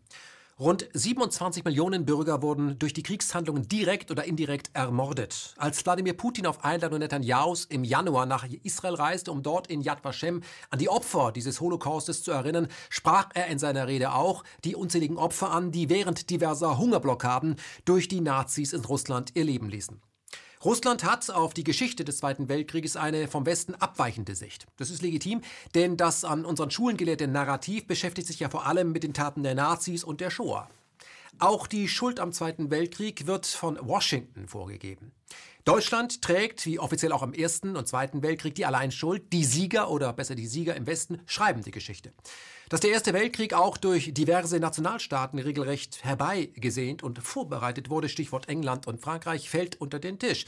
Dass der Versailler Vertrag zwangsläufig in den Zweiten Weltkrieg führen musste, hört man nur sehr leise. Und dass die Vereinigten Staaten sowohl im Ersten als auch im Zweiten Weltkrieg mit gigantischen Krediten mitmischten und dabei im wahrsten Sinne des Wortes ein Bombengeschäft machten, gilt als Tabu. Und zwar nicht, weil es nicht wahr ist, sondern im Gegenteil, weil es wahr ist. Streit um die Vergangenheit nennt das die ARD und bezeichnet Putin in diesem Zusammenhang als Spalter. Putin hat in den letzten Monaten diverse historische Ereignisse in seinen Reden immer wieder mit einfließen lassen und nahm, als es um die Rolle Polens im Zweiten Weltkrieg ging, auch in Israel kein Blatt vor den Mund. Hat sich Netanyahu über diesen Exkurs zu 75 Jahren Auschwitz beschwert? Nein. Wer sich beschwert, ist die Tagesschau. Sie kann es nicht dulden, dass Putin in Israel auch über die russischen Opfer spricht und bezeichnet deswegen den Auftritt Putins in Yad Vashem als Privatparty. Also nochmal, die Tagesschau schafft es, Auschwitz und Privatparty in einen Satz zu bringen, mit dem Ziel damit das Ansehen Putins zu beschädigen, nur weil der es gewagt hat oder nicht lassen kann, immer wieder auch über die 27 Millionen ermordeten Russen zu sprechen. Aber darf man das? Gibt es ein deutsches Copyright auf den Begriff Auschwitz und Holocaust? Und über welche Opfer darf man in diesem Zusammenhang überhaupt reden? Darf man ermordete Russen oder ermordete Polen in einem Atemzug nennen? Haben Russen überhaupt das Recht, dass man ihrer Toten gedenkt? Gab es die überhaupt? Könnten wir bei einer Geschichtsstunde mit Professor Putin vielleicht sogar etwas lernen, was uns die Westalliierten bisher verschwiegen haben? Wer sich für eine etwas andere Sicht auf die Geschichte interessiert, einen anderen Blickwinkel, dem seien drei Bücher empfohlen. Geschäfte mit dem Feind, die geheime Allianz des großen Geldes während des Zweiten Weltkrieges auf beiden Seiten von Ulrich Völklein. Außerdem ein Mann, den ich noch interviewen konnte, Valentin Fahlin, die zweite Front, die Interessenskonflikte in der Anti-Hitler-Koalition, ja, die gab es. Und ein schweres Werk, Pax Americana, die Geschichte einer Weltmacht von Effenberger und Löw. Russophobie und antirussische Propaganda sind nichts Neues, sondern ein alter Hut. Das Ziel war und bleibt, die Bewohner der Eurasischen Platte unter Kontrolle zu bringen, um an deren Bodenschätze heranzukommen. Was in der sogenannten Dritten Welt bis heute prima klappt, will speziell auf russischem Gelände einfach nicht äh, gelingen. Russland ist mit seinen rund 150 Millionen Einwohnern im Besitz der größten Landfläche der Welt, hat aber auch diese Atomwaffen. Unter russischem Boden lagern gigantische Gas- und Ölfelder, die sich der Westen schon ganz gerne unter den Nagel reißen wollte und daher schon unmittelbar nach dem Zweiten Weltkrieg darüber nachdachte, Russland mit einem atomaren Blitzkrieg von der Landkarte zu wischen. Das dazu erdachte Manöver trug den Namen Drop Shot und nahm billigend in Kauf, dass Millionen Sowjetbürger hätten ermordet werden müssen durch die Siegermächte. Also nicht durch Adolf Hitler, der war ja dann schon tot. Hermann Popper zitiert aus seinem aktuellen Buch Der Griff nach Eurasien. Nehmt euch einen Stuhl. Also man hatte ja noch unter Roosevelt äh, die Atombombe entwickelt, auch verschiedene Typen von Atombomben. Mhm. Und hat die dann ja am real lebenden Objekt, äh, nämlich in Hiroshima und Nagasaki, dann ausprobiert. Zwei, zwei Bombentypen. Ja, zwei verschiedene Sorten.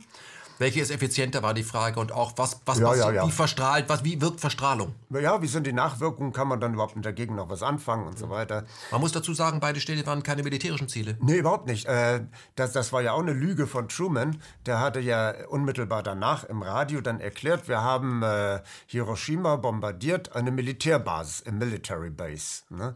Er ist äh, vermutlich gar nicht im Bilde gewesen. Das haben alles andere Leute für ihn gemacht. Er war ja ein Außenseiter, der Herbert Dasher, der verachtete äh, Bauchladenhändler, wie man ihn nannte, den das Establishment einfach dahingeschoben hat, um dann äh, ihn sozusagen als Sprechpuppe für sich arbeiten zu lassen. Aber das nur Nebenaspekt. Dropshot hieß ähm, dann als nächstes äh, nicht äh, Hiroshima und Nagasaki, äh, nachdem man gesehen hat, es funktioniert, 200 äh, Städte in der Sowjetunion mit Atombomben zu bewerfen und äh, 30, 300.000 äh, ja, Phosphorbomben äh, dort zu werfen. Also nochmal, man wollte letztendlich die äh, Russland radioaktiv in einem Enthauptung ausradieren mit Hunderten von Atombomben. Ja, das ja. war das Ziel. Enthaupten, Decapitation, was nachher bei, bei äh, Reagan wieder auftaucht. Mhm, ja. ja. Und äh, ja, und der Witz. Aber das sind doch Wahnsinnige, die sowas ja, machen. Ja, der, der, der, der, der Wahn, also ich sag mal, der Witz in Anführungszeichen daran ist, dafür hatte man ja auch die SS-Einheiten noch immer in Rufweite gehalten, weil die sollten dann in das verstrahlte mhm. Gebiet gehen und die Gegend dann kontrollieren und äh, sicher machen für die spätere Annexion, wenn die Verstrahlung nachlässt. Mhm. Äh, das äh, Problem war, erstens, Klaus Fuchs, den ich vorschlage für den äh, Friedensnobelpreis, war ein deutscher Physiker, der am Manhattan Project mitgearbeitet hat in New Mexico. der erkennt die Gefahr, dass Leute das wirklich denken und sagen, das ist möglich. Ja. ja. Was macht Fuchs? Genau. Und, und äh, er ist ja, entwickelt das mit und weiß die ganzen Formeln und gibt die dann weiter an die Sowjets. Mhm. Damit die schneller zur Atombombe kommen. Damit dieses ausgepowerte, völlig verarmte Land äh, jetzt in der Lage ist, möglichst schnell selber eine Atombombe zu entwickeln. Und äh, das war das eine, sodass 1949 die Sowjets die erste Atombombe zünden konnten und damit das Gleichgewicht des Schreckens, das berühmte Gleichgewicht des Schreckens, äh, hergestellt war. Zum anderen, man hat das Problem mit dem Trägersystem. Also wie kriegt man die Atombomben dahin ans Ziel? Das sind ja tausende von Kilometern. Und außerdem sind diese Bomben damals noch sehr groß und unhandlich. Ja, ja, die waren riesig, waren sperrig ja. und äh, wie ein Wohnzimmer. Und äh, jedenfalls, äh, man bastelt an, an Flugzeugen, man versucht, man arbeitet daran, dass äh, diese äh, Flying Fortresses, diese großen Flugzeuge, in der Luft betankt werden können und dann eben solche Strecken fliegen können. Hat lange nicht geklappt. Erst auch so Ende der 40er Jahre war das technisch möglich. Und dann kamen irgendwann ja die, die Trägerraketen, die Interkontinentalraketen ins Spiel. Aber das war ein praktisches Problem. Aber nochmal, der Versuch äh, des Westens, der Amerikaner in diesem Fall, wie können wir äh, es schaffen, möglichst schnell uns atomar so zu bewaffnen, dass wir die Russen, das ist das erklärte, sie einfach ausradieren können. Ja, das ja. ist, für das man will. Und dann sollen die Deutschen da rein, also möchte Europa einfach platt machen. Ja. Also wenn jemand heute sagt, ähm, Europa soll ein neuer Kampfplatz werden nach der Ukraine und das ist doch alles Quatsch, was ihr da erzählt. Nee. Nein, nein, Das war- haben so gedacht. Ja, ja. Also es ist im Prinzip atomar die Variante zu Hitler, der, der ja ernstlich vorhatte, äh, die, die slawischen Völker auszurotten, äh, genauso wie die Indianer in den Siedlungsgebieten in den USA ausgerottet wurden. Und deswegen die 28 Millionen Toten, das waren ja Zivilisten, die waren ja nicht kriegsrelevant. Äh, das war schon der Ansatz. Da hatte man schon ein Achtel der Bevölkerung ausgerottet. Und dieser Geist weht bis heute durch die Gänge der NATO und ihrer Verbündeten. Koloniales, rassistisches Denken war nie weg und kann sich jetzt unter der Tarnformulierung mehr Verantwortung übernehmen, einfach unauffälliger ausbreiten. Auf unsere Konzernmedien ist dabei Verlass. Sie kritisieren unsere Regierung nur, wenn diese sich nicht strikt an die Befehle der Besatzungsmacht aus Übersee hält, also Vereinigte Staaten. Ist die Regierung aber bei jedem von den USA gewünschten Provokationen, bei jedem Verbrechen mit dabei, wird das von unseren Medien massiv gelobt. Im Kern ist der Großteil der sogenannten deutschen Presse auf der Seite des amerikanischen Tiefenstaates, sprich des militärisch-industriellen Komplexes, und jeder, der sich diesem Staat mit echter Aufklärung entgegenstellt, wird unter Feuer genommen. Dabei geht es äh, primär um das Verleumden von Personen, die über ein Rückgrat verfügen und sich gegen Krieg und die Kriegsindustrie aussprechen. Und ein Historiker wie die Daniele Ganser ist da natürlich ein Objekt, das es auszulöschen gilt. Hier ist das Zentralorgan der Grünen, die Taz, besonders aktiv. So bezeichnete das Blatt Daniele Ganser, als er in Bautzen den Bautzener Friedenspreis verliehen bekam, als selbsternannten Friedensforscher. Wir stellen der Autorin Pia Stendera die Gegenfrage, wenn Sie Dr. Ganser als selbsternannten Friedensforscher bezeichnen, gibt es denn eine offizielle Stelle, wo man registriert sein muss, um sich quasi amtlich beglaubigt diesen Stempel abzuholen? Friedensforscher, gibt es das? Sie kennen die Antwort, gibt es nicht. Was sollen denn dann diese Formulierungen? Ich möchte wetten, dass Sie noch nie ein Buch von Ganser gelesen haben und auch noch nie einen Vortrag gesehen haben, geschweige denn, wenn Sie ihn gesehen haben, ob Sie ihn denn verstanden haben. Ja? Das ist aber wahrscheinlich die Voraussetzung, um heute bei der Taz schreiben zu können, denn das Blatt hat ja einen ähnlichen Qualitätsverfall hinter sich wie die Grünen. Ja, Petra Kelly ist tot, Claudia Roth lebt. Und wer heute ein Lexikon aufschlägt, um von äh, dem Begriff äh, verlogen ein, ein Bild zu erhaschen, der bekommt auch ein Bild, und zwar von Frau Göring, die sich dieser Tage in Hongkong aufhielt. Es geht um Polizeigewalt. Ja, für die Grünen ist Paris und die Gelbwesten überhaupt kein Thema. Da kann dieser Macron seit Monaten Leute krankenhausreif schlagen, kein Problem für die Grünen. Nein, die Grünen fliegen klimaneutral nach äh, Hongkong, um dort die Polizeigewalt der Chinesen anzuprangern. Die Polizeigewalt muss aufgeklärt werden. Das fordern die Aktivistinnen und Aktivisten immer wieder. Und sie bitten uns, nicht wegzusehen, sie zu unterstützen. Für die Einhaltung der Menschenrechte in China darf sich die Bundesregierung nicht wegducken.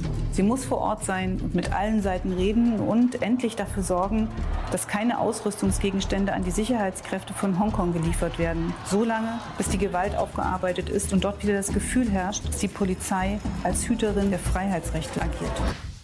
Wir ahnen es, wenn demnächst ein US-Flugzeugträger routinemäßig für Hongkong kreuzt, um die Menschenrechte mit Splitterbomben durchzusetzen, wird Göring live von den spontanen Straßenschlachten in Hongkong berichten und die Bundeswehr auffordern, sich ebenfalls militärisch zu engagieren für die Frauen. Übrigens, äh, wenn ich mir den Gesichtsausdruck dieser grünen Göring ansehe, bin ich mir nicht sicher, ob sie nicht die Ursache des Coronavirus sein könnte, weil mutiert wirkt sie auf jeden Fall.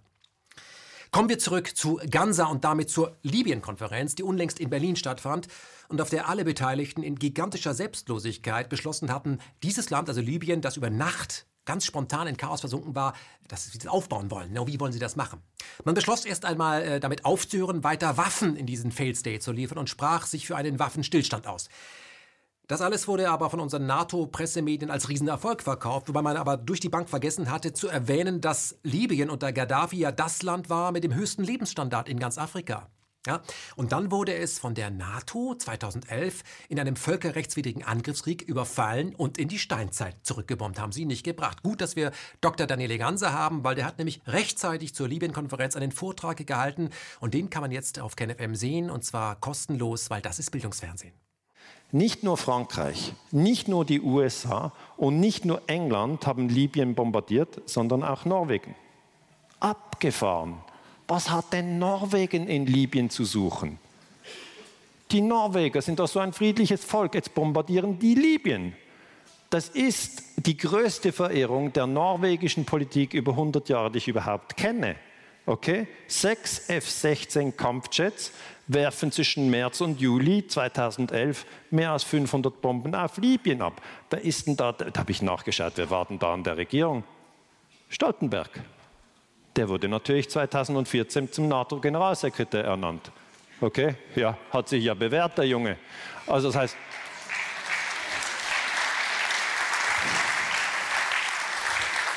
Das heißt, wie wird man Generalsekretär? Wie bei der Mafia. Sie müssen zuerst jemanden erschießen und dann werden sie aufgenommen als treues Mitglied. Und das ist keine Theorie. Es ist keine Theorie.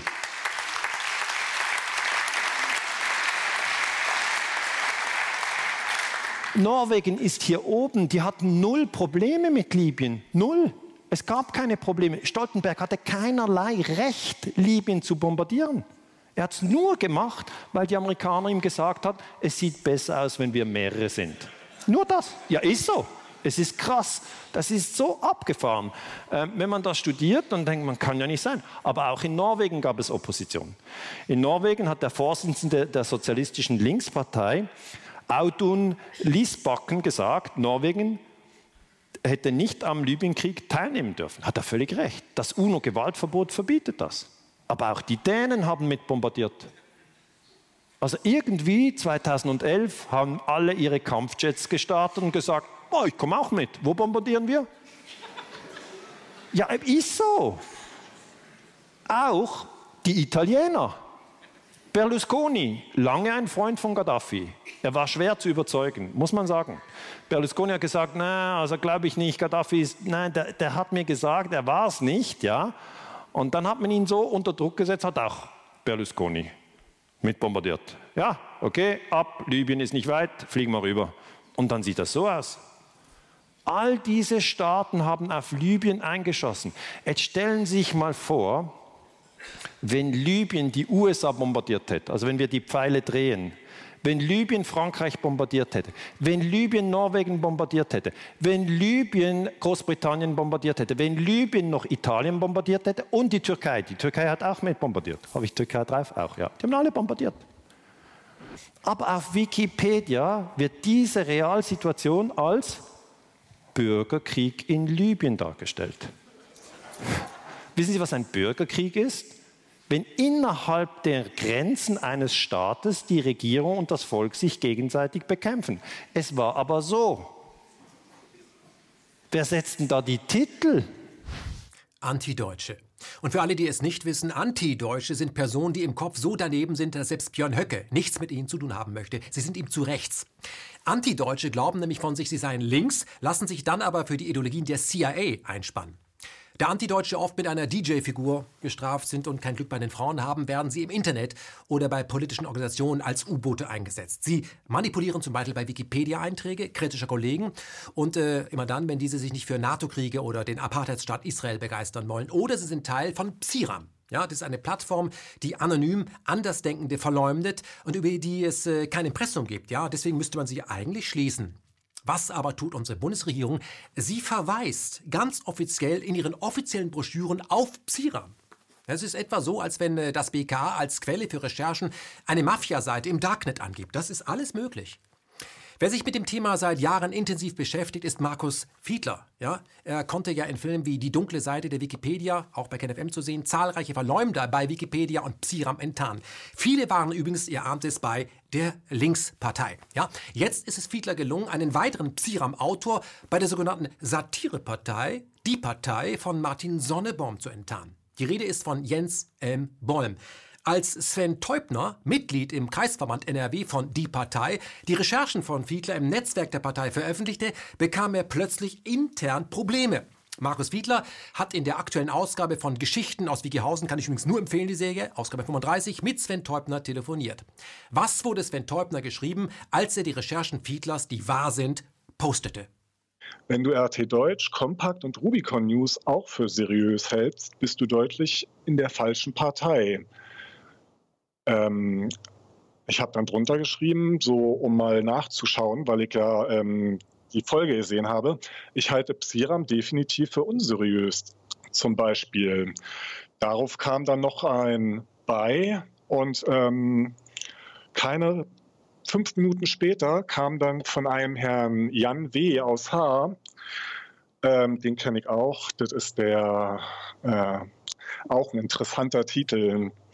Er ist Funktionär für Agitprop bei der Partei. Agitprop ist die Abkürzung und steht für Agitation und Propaganda.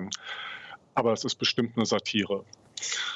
Ja, da ja, schrieb er dann, Realsatire wahrscheinlich. Ja, da schrieb er dann, Moin, Wer rechte Hetzseiten und Zeitschriften als seriös erachtet, ist hier falsch. Bitte schick deinen Ausweis nach Berlin zurück. Noch Fragen? Die Linken die Grünen, aber eben auch die Partei von Sonneborn ist von den CIA-Schergen, sprich den Antideutschen, unterwandert.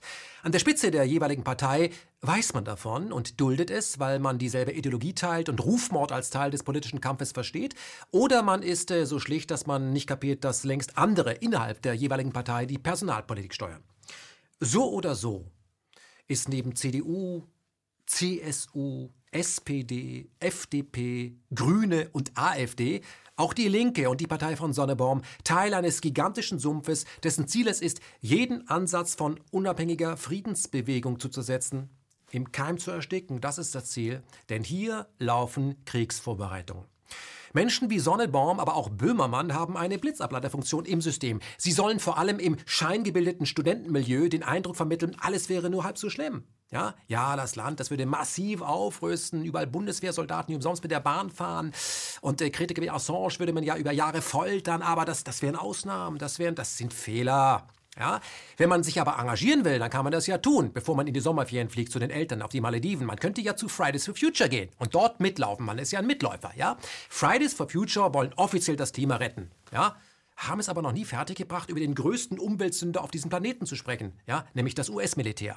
Auch zum Thema Fracking-Gas habe ich Frau Thünberg noch nie etwas gehört, ja, ist das Zufall? Was wir ebenfalls niemals erleben werden, ist, äh, dass sich äh, diese Systemmarionetten offiziell für die Freilassung von Julian Assange einsetzen würden. Niemals wird das passieren, denn das wäre ja gegen jede Spielregel. Und wer wie Sonnebaum, Böhmermann, Thünberg oder Neubauer im System Karriere machen will, muss ein feines Gespür entwickeln, was geht und was man besser lassen sollte. Man kann ja nicht über alles berichten. Weißt du? Ich würde schon, ich habe die Zeit ja nicht. Übrigens auch die Anstalt beim ZDF kennt ihre Grenzen. Sie mag die vermeintliche Pressevielfalt in der BRD anprangern und dafür zu Recht gelobt werden. Was wir aber auch bei der Anstalt nie erleben werden, ist eine Ausgabe, die sich mit der Frage beschäftigt, welche Mitglieder der Atlantikbrücke arbeiten beim ZDF und haben hier Spitzpositionen inne und welche politischen Scheuklappen lassen sich ihnen nachweisen. Denn würde die Anstalt genau das versuchen, würde diese Sendung nur als nicht autorisierte Version gesendet und mittendrin wahrscheinlich unterbrochen und im Anschluss gäbe es die Anstalt dann nicht mehr. Aber Personen, die im öffentlich-rechtlichen Apparat von Satire leben, sind nur so unabhängig, wie ihr Geldbeutel es zulässt. Ja? Wer wirklich ans Eingemachte geht, wie zum Beispiel Uwe Steimle, wird, er wird entfernt. Passt nicht mehr, denn Freiheit endet. Ja? Und wo genau bestimmen Menschen, die wir gar nicht kennen. Ja? Willkommen in der repräsentativen Demokratie. Kennen Sie eigentlich den Unterschied zwischen den Russen und dem Westen? Die Russen sind wir losgeworden. ja. Und was machen Ihre amerikanischen Freunde? Auf deutschem Boden werden die Atomwaffen modernisiert. Leute, geht's noch? Atomwaffen modernisieren. Das klingt wie schöner sterben. Ernsthaft, mir vergeht jeden Tag ein bisschen mehr das Lachen hier. Und es gibt Leute in diesem Land, die reden schon wieder vom totalen Krieg. Ich denke mir das nicht aus. Poroschenko und Genossen, Konsorten, natürlich, vom totalen Krieg. Wenn wir Deutschen irgendwas begriffen haben, dann ist es doch das. Und wenn wir noch 100 Jahre den Kitt aus den Fenstern fressen müssten, aber nie wieder Krieg. Und uns geht das Wort schon wieder über die Lippen. Es ist Wahnsinn, was hier passiert. Und ich sage Ihnen eins, es gab Zeiten, Landsleute, da wurde man wenigstens noch gefragt, ob man den totalen Krieg überhaupt will. Kommen wir in Me Myself Media Ausgabe 55 zu Wikileaks. Kommen wir zu Julian Assange. Das erste Mal, dass KenFM sich mit diesem Fall beschäftigte, war vor rund zehn Jahren. KenFM war damals ja nur eine Radiosendung in der ARD und schickte in Berlin ein Sprechstück über Wikileaks in den Äther. Das Feedback war damals schon phänomenal. Wir hatten nämlich einen Nerv getroffen und wurden Woche für Woche politischer und mussten dann am Ende des Tages die Sendeanstalt verlassen. Das war aber das Ende des Lokalradios und äh, der Neustart des Projektes KenFM, also der Beginn von KenFM, wie wir es heute kennen. Eine Medienplattform, die mit X-Formaten jeden Monat Millionen Menschen erreicht. Mit Bild und Ton und in Schrift. Ja, und die von euch, den Usern, finanziert wird. Ich sage dazu, danke. Denn unser Erfolg wäre ja ohne euch nicht zu machen und ist der Beweis dafür, dass Kapitalismus auch seine guten Seiten haben kann. Denn hätte man damals eine Behörde oder ein etabliertes Medium wie die Taz entscheiden lassen sollen, ob KenFM an den Start geht, wir wären nie online gegangen oder nur in einer völlig gezähmten Version. Da wir uns aber dem Markt stellten, begann KenFM wie ein klassisches Start-up-Projekt. In einem Keller, aus dem wir übrigens immer noch senden. Das ist derselbe Keller. Nur, dass wir inzwischen äh, nicht dreimal die Woche einen Beitrag veröffentlichen, sondern jeden Tag mehrere mit eurer Hilfe. Assange war unsere Fahrkarte aus der ARD und so sind wir diesem Mann etwas schuldig. Er ist ein mutiger Journalist, der seit Jahren vor unseren Augen gefoltert wird, ohne dass die Pressekollegen sich groß damit beschäftigen würden. Paul Schreier ist anders, einer der Macher des neuen äh, Presseportals Multipolar, was ich an dieser Stelle schwer empfehlen möchte und äh, die seit ein paar Tagen online gegangen ist. Und der hat einen Beitrag, der auch bei KenFM als Podcast erschienen ist, veröffentlicht, der sich mit äh, Julian Assange beschäftigt. Ja? Und er hat darauf aufmerksam gemacht, dass ähm, die Kollegen, die nichts über Assange schreiben und sich da nicht zu Wort melden, dass sie sehr wohl kritisch nachfragen können. Und das taten sie auch, und zwar in der Bundespressekonferenz, als es um Menschenrechtsfragen in Hongkong ging. Also nicht in Belmarsh, nicht in Paris, in Hongkong. Ja, über Minuten brachten diese Hauptstadtkollegen die Bundespressekonferenz ordentlich zum Schwitzen, denn China sollte möglichst schlecht dastehen. Und als später in derselben Pressekonferenz, als es da um Assange ging, also wie man ihn seit Jahren in Großbritannien foltert, waren dieselben Kollegen vollkommen stumm und keine Frage dazu. Menschenrechtsfragen, wie kann es sein, dass ein Journalist in Europa, nicht Hongkong, Europa, England gleich da drüben, derart behandelt wird, es spielte keine Rolle, keine Fragen, keine Fragen, schön, machen wir weiter.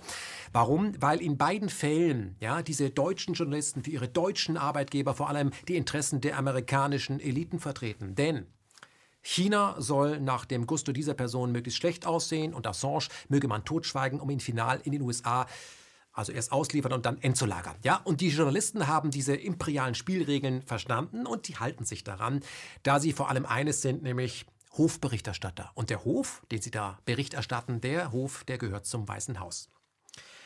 Dass es auch anders geht, zeigt nach Jahren des Anlaufes das ZDF eine Ausnahme. Da kam doch ganz plötzlich Nils Melzer zu Wort und erhob schwere Vorwürfe gegen die britische Regierung. Der UN-Sonderberichterstatter für Folter hatte Assange vor Monaten mit einem Ärzteteam im Gefängnis in England besucht und schwere Folterschäden festgestellt. Das alles war der Bundesregierung vollkommen egal. Er hat ja die Berichte dorthin geschickt, die stellten sich taub und blind. Wir haben die Berichte nicht. Die finden die Berichte des UNO-Sonderberichterstatters nicht, und zwar schon seit Monaten. Ja? Aber jetzt, wo der internationale Druck auf Großbritannien immer größer wird, Assange Assange freizulassen, traute sich dann auch ausnahmsweise mal das ZDF, Melzer wenigstens öffentlich zu Wort kommen zu lassen. Es geht um den Rechtsstaat, der immer dann versagt, so Melzer, wenn es ans Eingemachte geht und der Staat selber betroffen ist. Hier ist Herr Melzer. Und die Rechtsstaatlichkeit ist in unseren Ländern durchaus gegeben, solange die äh, essentiellen Staatsinteressen nicht betroffen sind. Ja?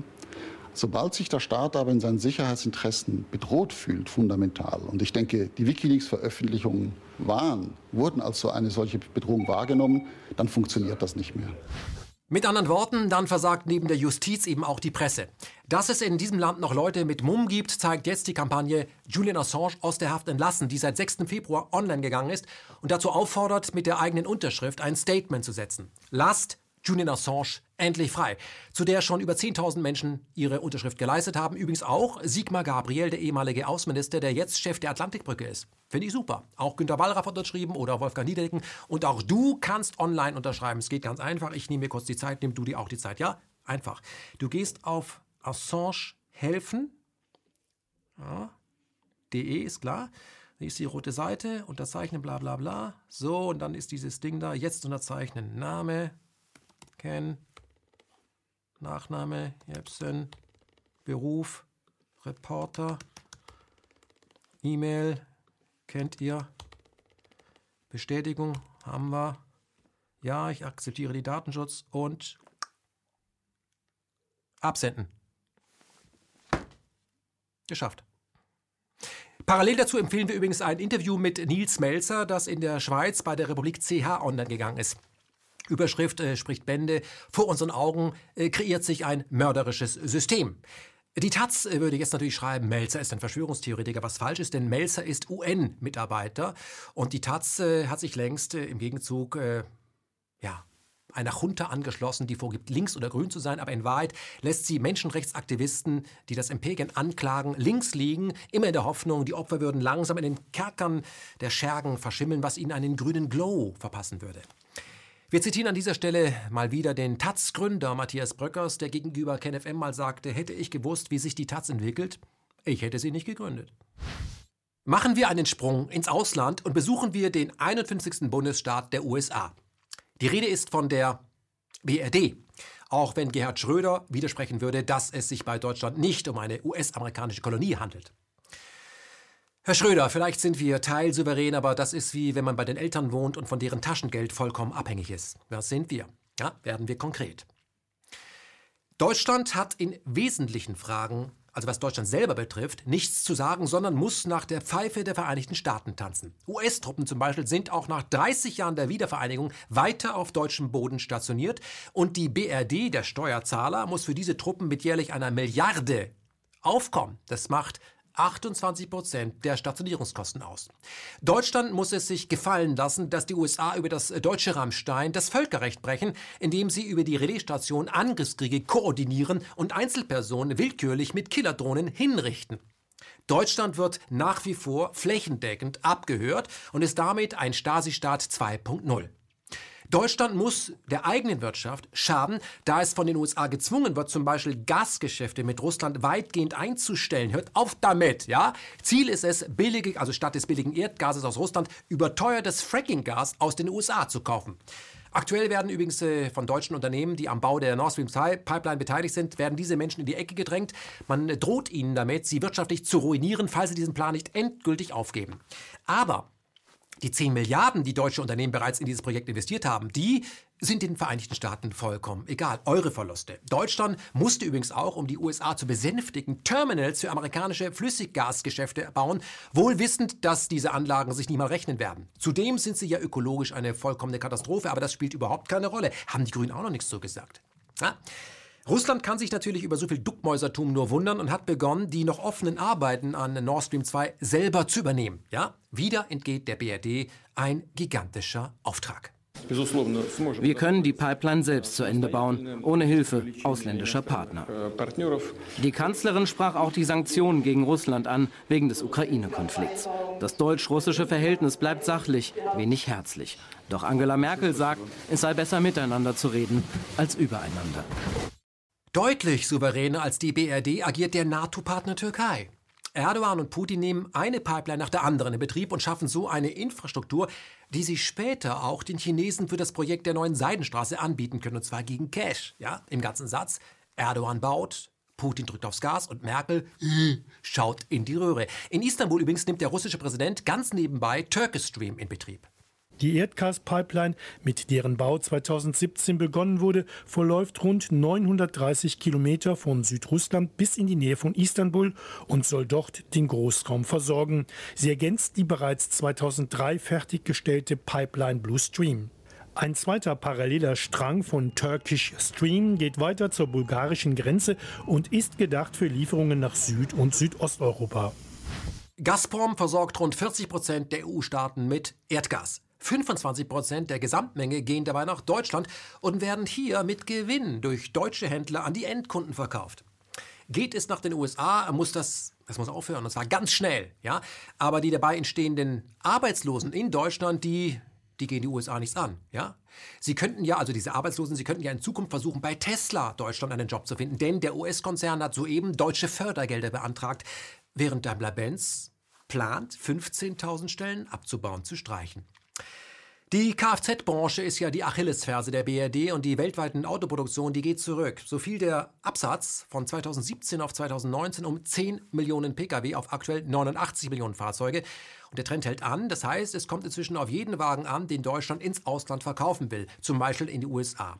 Die BRD ist längst über den amerikanischen Markt erpressbar geworden und sie wird auch erpresst. Denn Donald Trump droht immer häufiger mit Zöllen auf deutsche Wagen und spricht von bis zu 25 Prozent. Das könnte man aber verhindern, wenn die BRD nur immer alles das tun, was die USA von diesem 51. Bundesstaat verlangen. Zum Beispiel aufhören mit dem Iran, das internationale Atomabkommen zu retten. Sie sollen es genauso brechen wie die USA oder aufhören, weiter schleppend in Rüstung zu investieren, sprich endlich mehr amerikanische Waffen kaufen.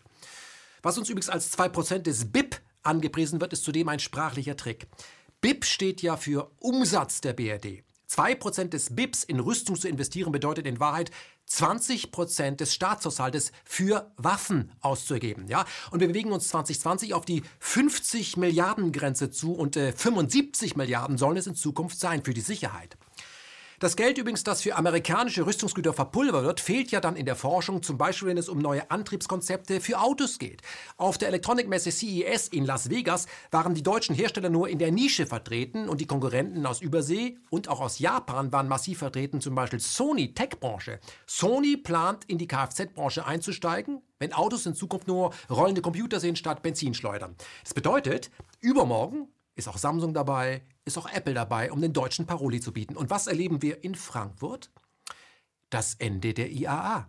Offiziell zieht sie um. Die Rede ist von Köln, sie ist von Hamburg, München ist im Gespräch oder auch Berlin. Aber ob Linke und SPD und Grüne ihre Chance nutzen und die IAA komplett verbieten lassen?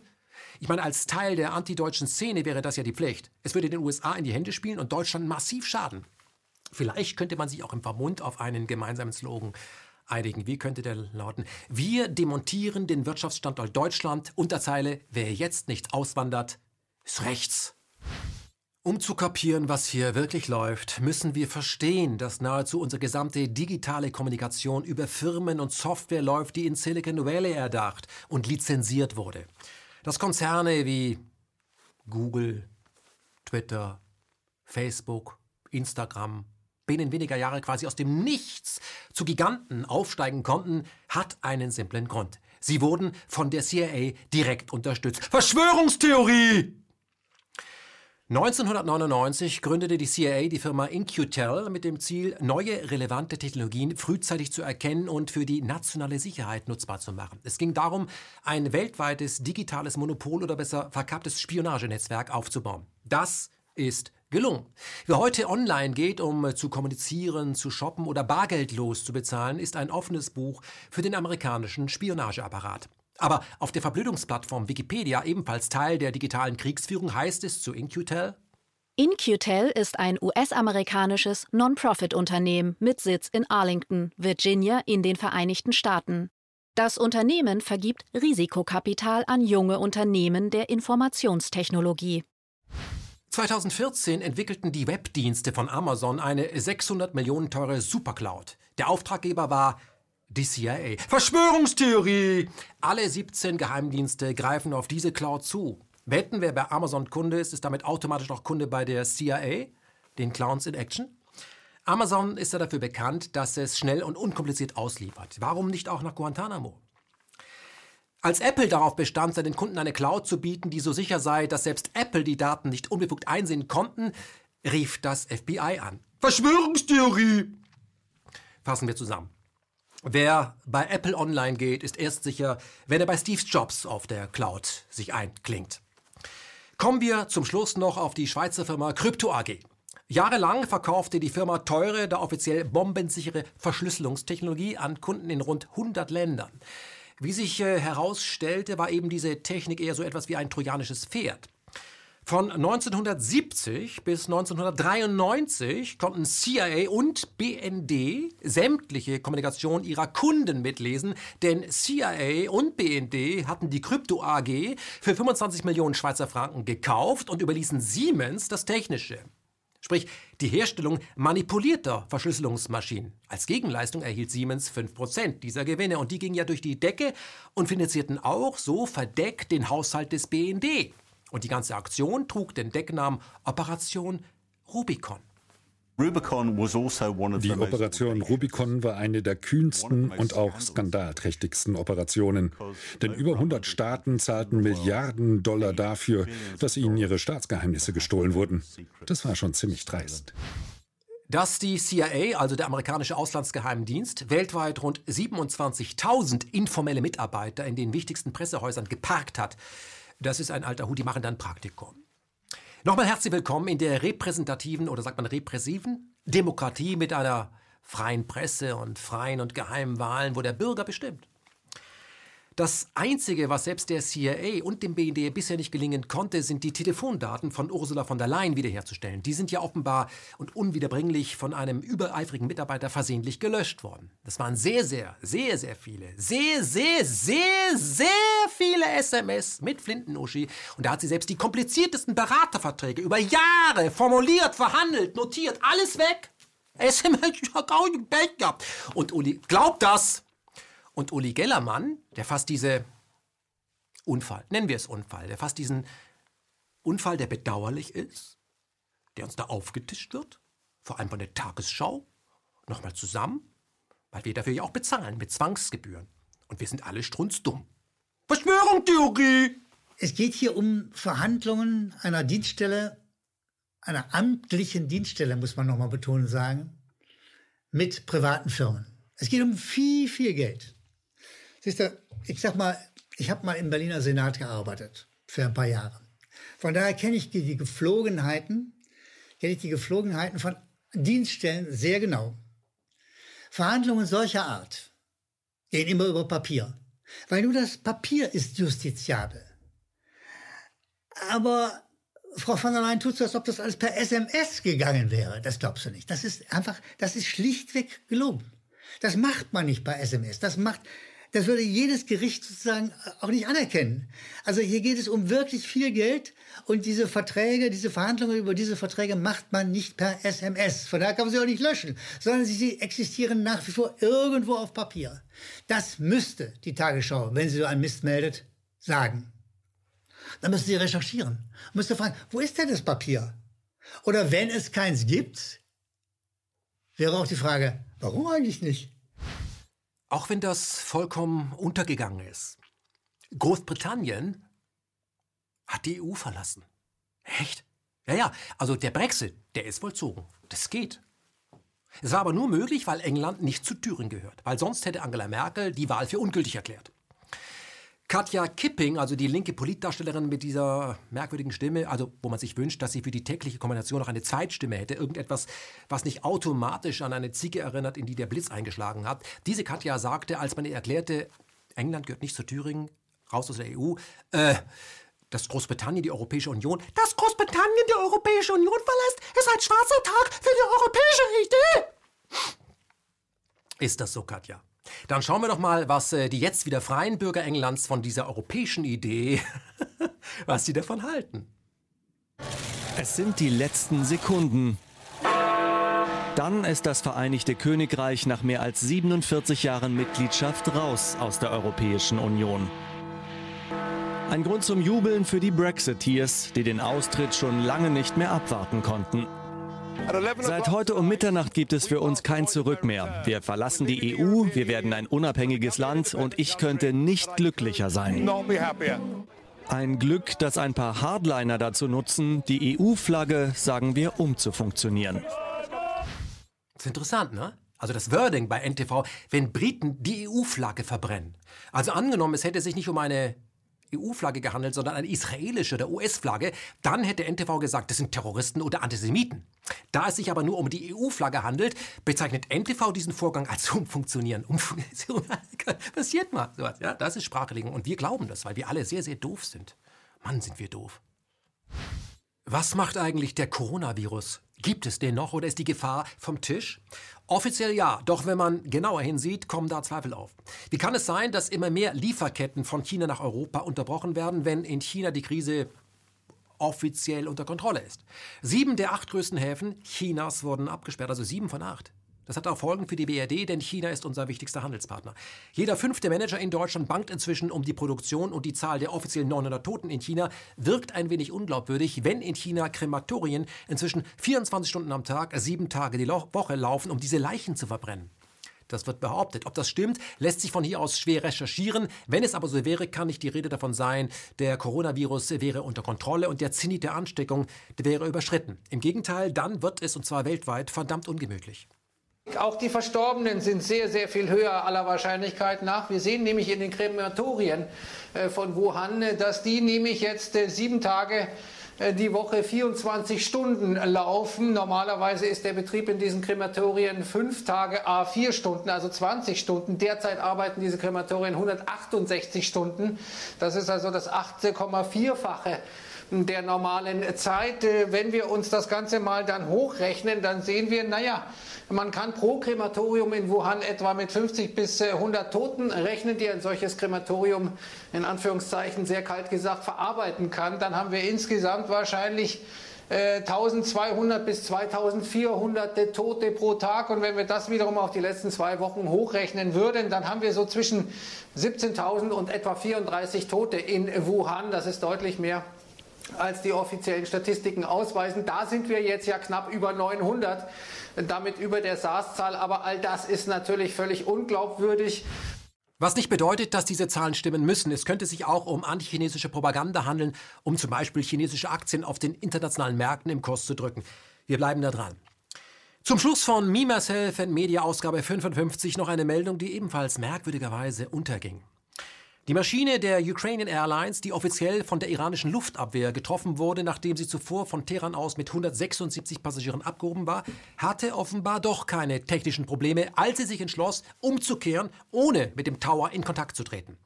Wenn wir uns erinnern wollen, machte die deutsche Verteidigungsministerin AKK dem Iran ja sofort schwere Vorwürfe. Sie forderte Konsequenzen, sie meinte internationalen Druck und beschuldigte den Iran auch noch des vorsätzlichen Mordes an diesen Passagieren. Jetzt ist von der New York Times ein Video veröffentlicht worden, das zeigt, dass die Rakete der iranischen Luftabwehr nicht die erste war, die das Flugzeug traf, um es an der Rückkehr auf den Flughafen zu hindern. Zuvor wurde dieser Jet von einer klassischen Boden-Luft-Rakete, diese Dinger hier, getroffen, wie man sie zum Beispiel seinerzeit bei den Mujahedin antraf. Die hatten nämlich damals den Auftrag, äh, in Afghanistan die russischen Helikopter vom Himmel zu holen, was ihnen erfolgreich gelang. Die Frage, die jetzt im Raum steht, lautet, wer hat da geschossen? Woher kam die Waffe? Wer hat die geliefert? Weil man muss ja von einem klassischen Anschlag ausgehen, also Terrorismus. Merkwürdig ist, wie gesagt, dass unsere Medien das irgendwie als Topmeldung nicht gebracht haben, sondern überhaupt nicht als Meldung gebracht haben. Und auf eine Stellungnahme von AKK warten wir und warten wir bis heute und werden wahrscheinlich auch noch übermorgen noch darauf warten. Deswegen, weil wir keinen Bock mehr haben zu warten, das Video der New York Times.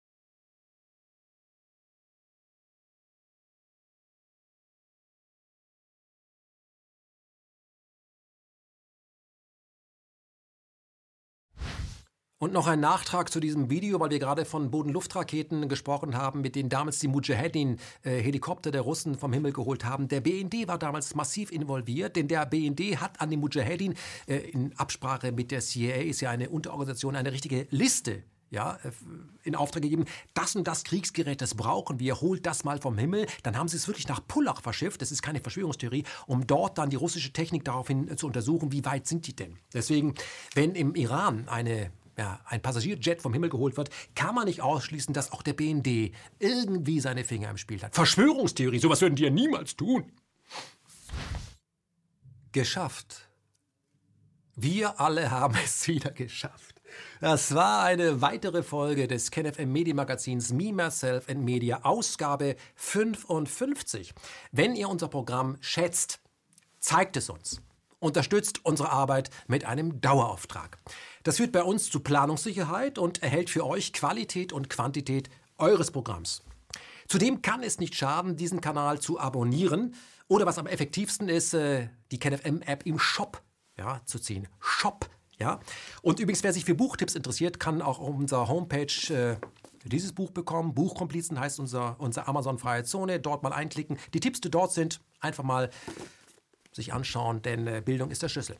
Zum Schluss möchte ich euch noch auf einen äh, Mann und auf ein Buch aufmerksam machen, das äh, aufbaut, weil ganz ehrlich, diese Folge Me, Myself in Media 55, die kann ich aufbauen, die turned up. Ein bitteres Lachen bleibt im Halse stecken, aber wir beschreiben nun mal die Realität. Das erklärt vielleicht auch, warum ich diese Sendung nicht so mag. Kommen wir zu Ken Robinson.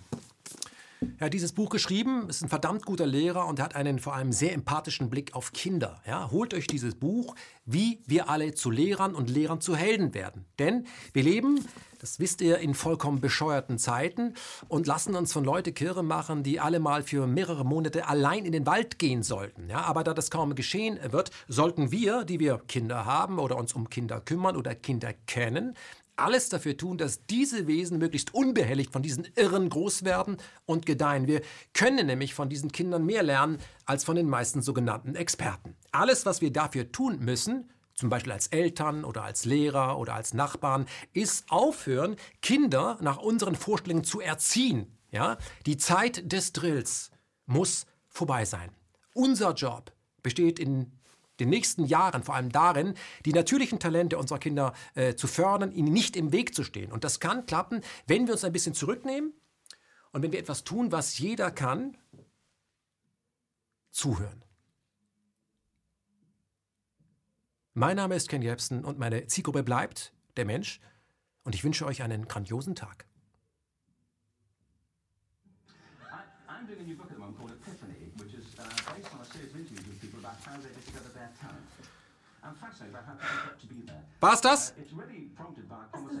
Wonderful woman. Guckt euch mal das Video an, so geil. Everybody knows her work. She did cats. I, I'm doing a new book at the moment called Epiphany, which is uh, based on a series of interviews with people about how they discovered their talent. I'm fascinated by how people got to be there. Uh, it's really prompted by a conversation I had with a wonderful woman who may, most people have never heard of. She's called Gillian Lynn. Have you heard of her? Some have. She's a choreographer, and everybody knows her work. She did Cats and Phantom of the Opera. She's wonderful. I used to be on the board of the Royal Ballet in England, as you can see. and uh, anyway, Gillian and I had lunch one day. I said, How'd you get to be a dancer? And she said it was interesting. When she was at school, she was really hopeless. And the school in the 30s wrote to her parents and said, We think Gillian has a learning disorder. She couldn't concentrate, she was fidgeting. I think now they'd say she had ADHD. Wouldn't you? But this was the 1930s, and ADHD hadn't been invented, you know, at this point, so it wasn't an available condition. You know, people, people, people weren't aware they could have that. anyway, she sent, went to see this, um, this specialist so this oak panelled room, and, and, she was there with, uh, with her mother, and she was led and sat on this uh, chair at the end, and she sat on her hands for 20 minutes while this man talked to her mother about all the problems Gillian was having at school. And at the end of it, um, because she was disturbing people, her homework was always late and so on, little kid of eight, in the end, uh, the, uh, the doctor went and sat next to Gillian and said, Gillian, I've listened to all these things that your mother's told me. I need to speak to her privately. So she said, he, he, said, wait here, we'll be back, we won't be very long. And, and, uh, and they went and left her. But as they went out the room, he turned on the radio that was sitting on his desk. And when they got out of the room, he said to her mother, just stand and watch her. And um, the minute they left the room, she said she was on her feet, moving to the music. And they watched for a few minutes, and he turned to her mother, and he said, you know, Mrs. Lynn, Gillian isn't sick, she's a dancer. Take her to a dance school. I said, what happened? Said she did. I can't tell you how wonderful it was. We walked in this room, and it was full of people like me. People who couldn't sit still. People who had to move to think. Who had to move to think. They did ballet, they did tap, they did jazz, they did modern, they did contemporary. She was eventually auditioned for the Royal Ballet School. She became a soloist. She had a wonderful career at the Royal Ballet. She eventually graduated from the Royal Ballet School, found, found her own company, the Gillian Dance Company, met Andrew Lloyd Webber. She's been responsible for some of the most successful musical theatre productions in history. She's given pleasure to millions, and she's a multimillionaire. Somebody else might have put her on medication and told her to calm down. now, I think.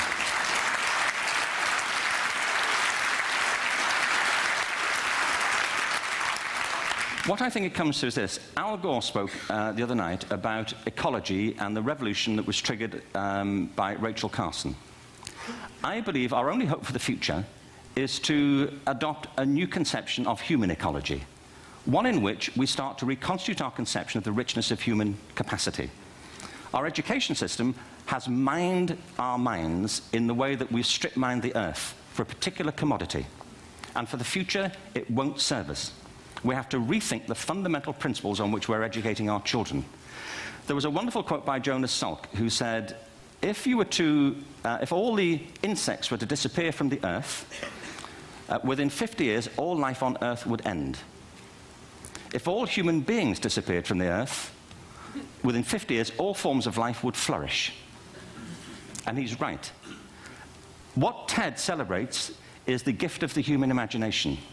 We have to be careful now that we use this gift wisely and that we avert some of the scenarios that we've talked about. And the only way we'll do it is by seeing our creative capacities for the richness they are and seeing our children for the hope that they are.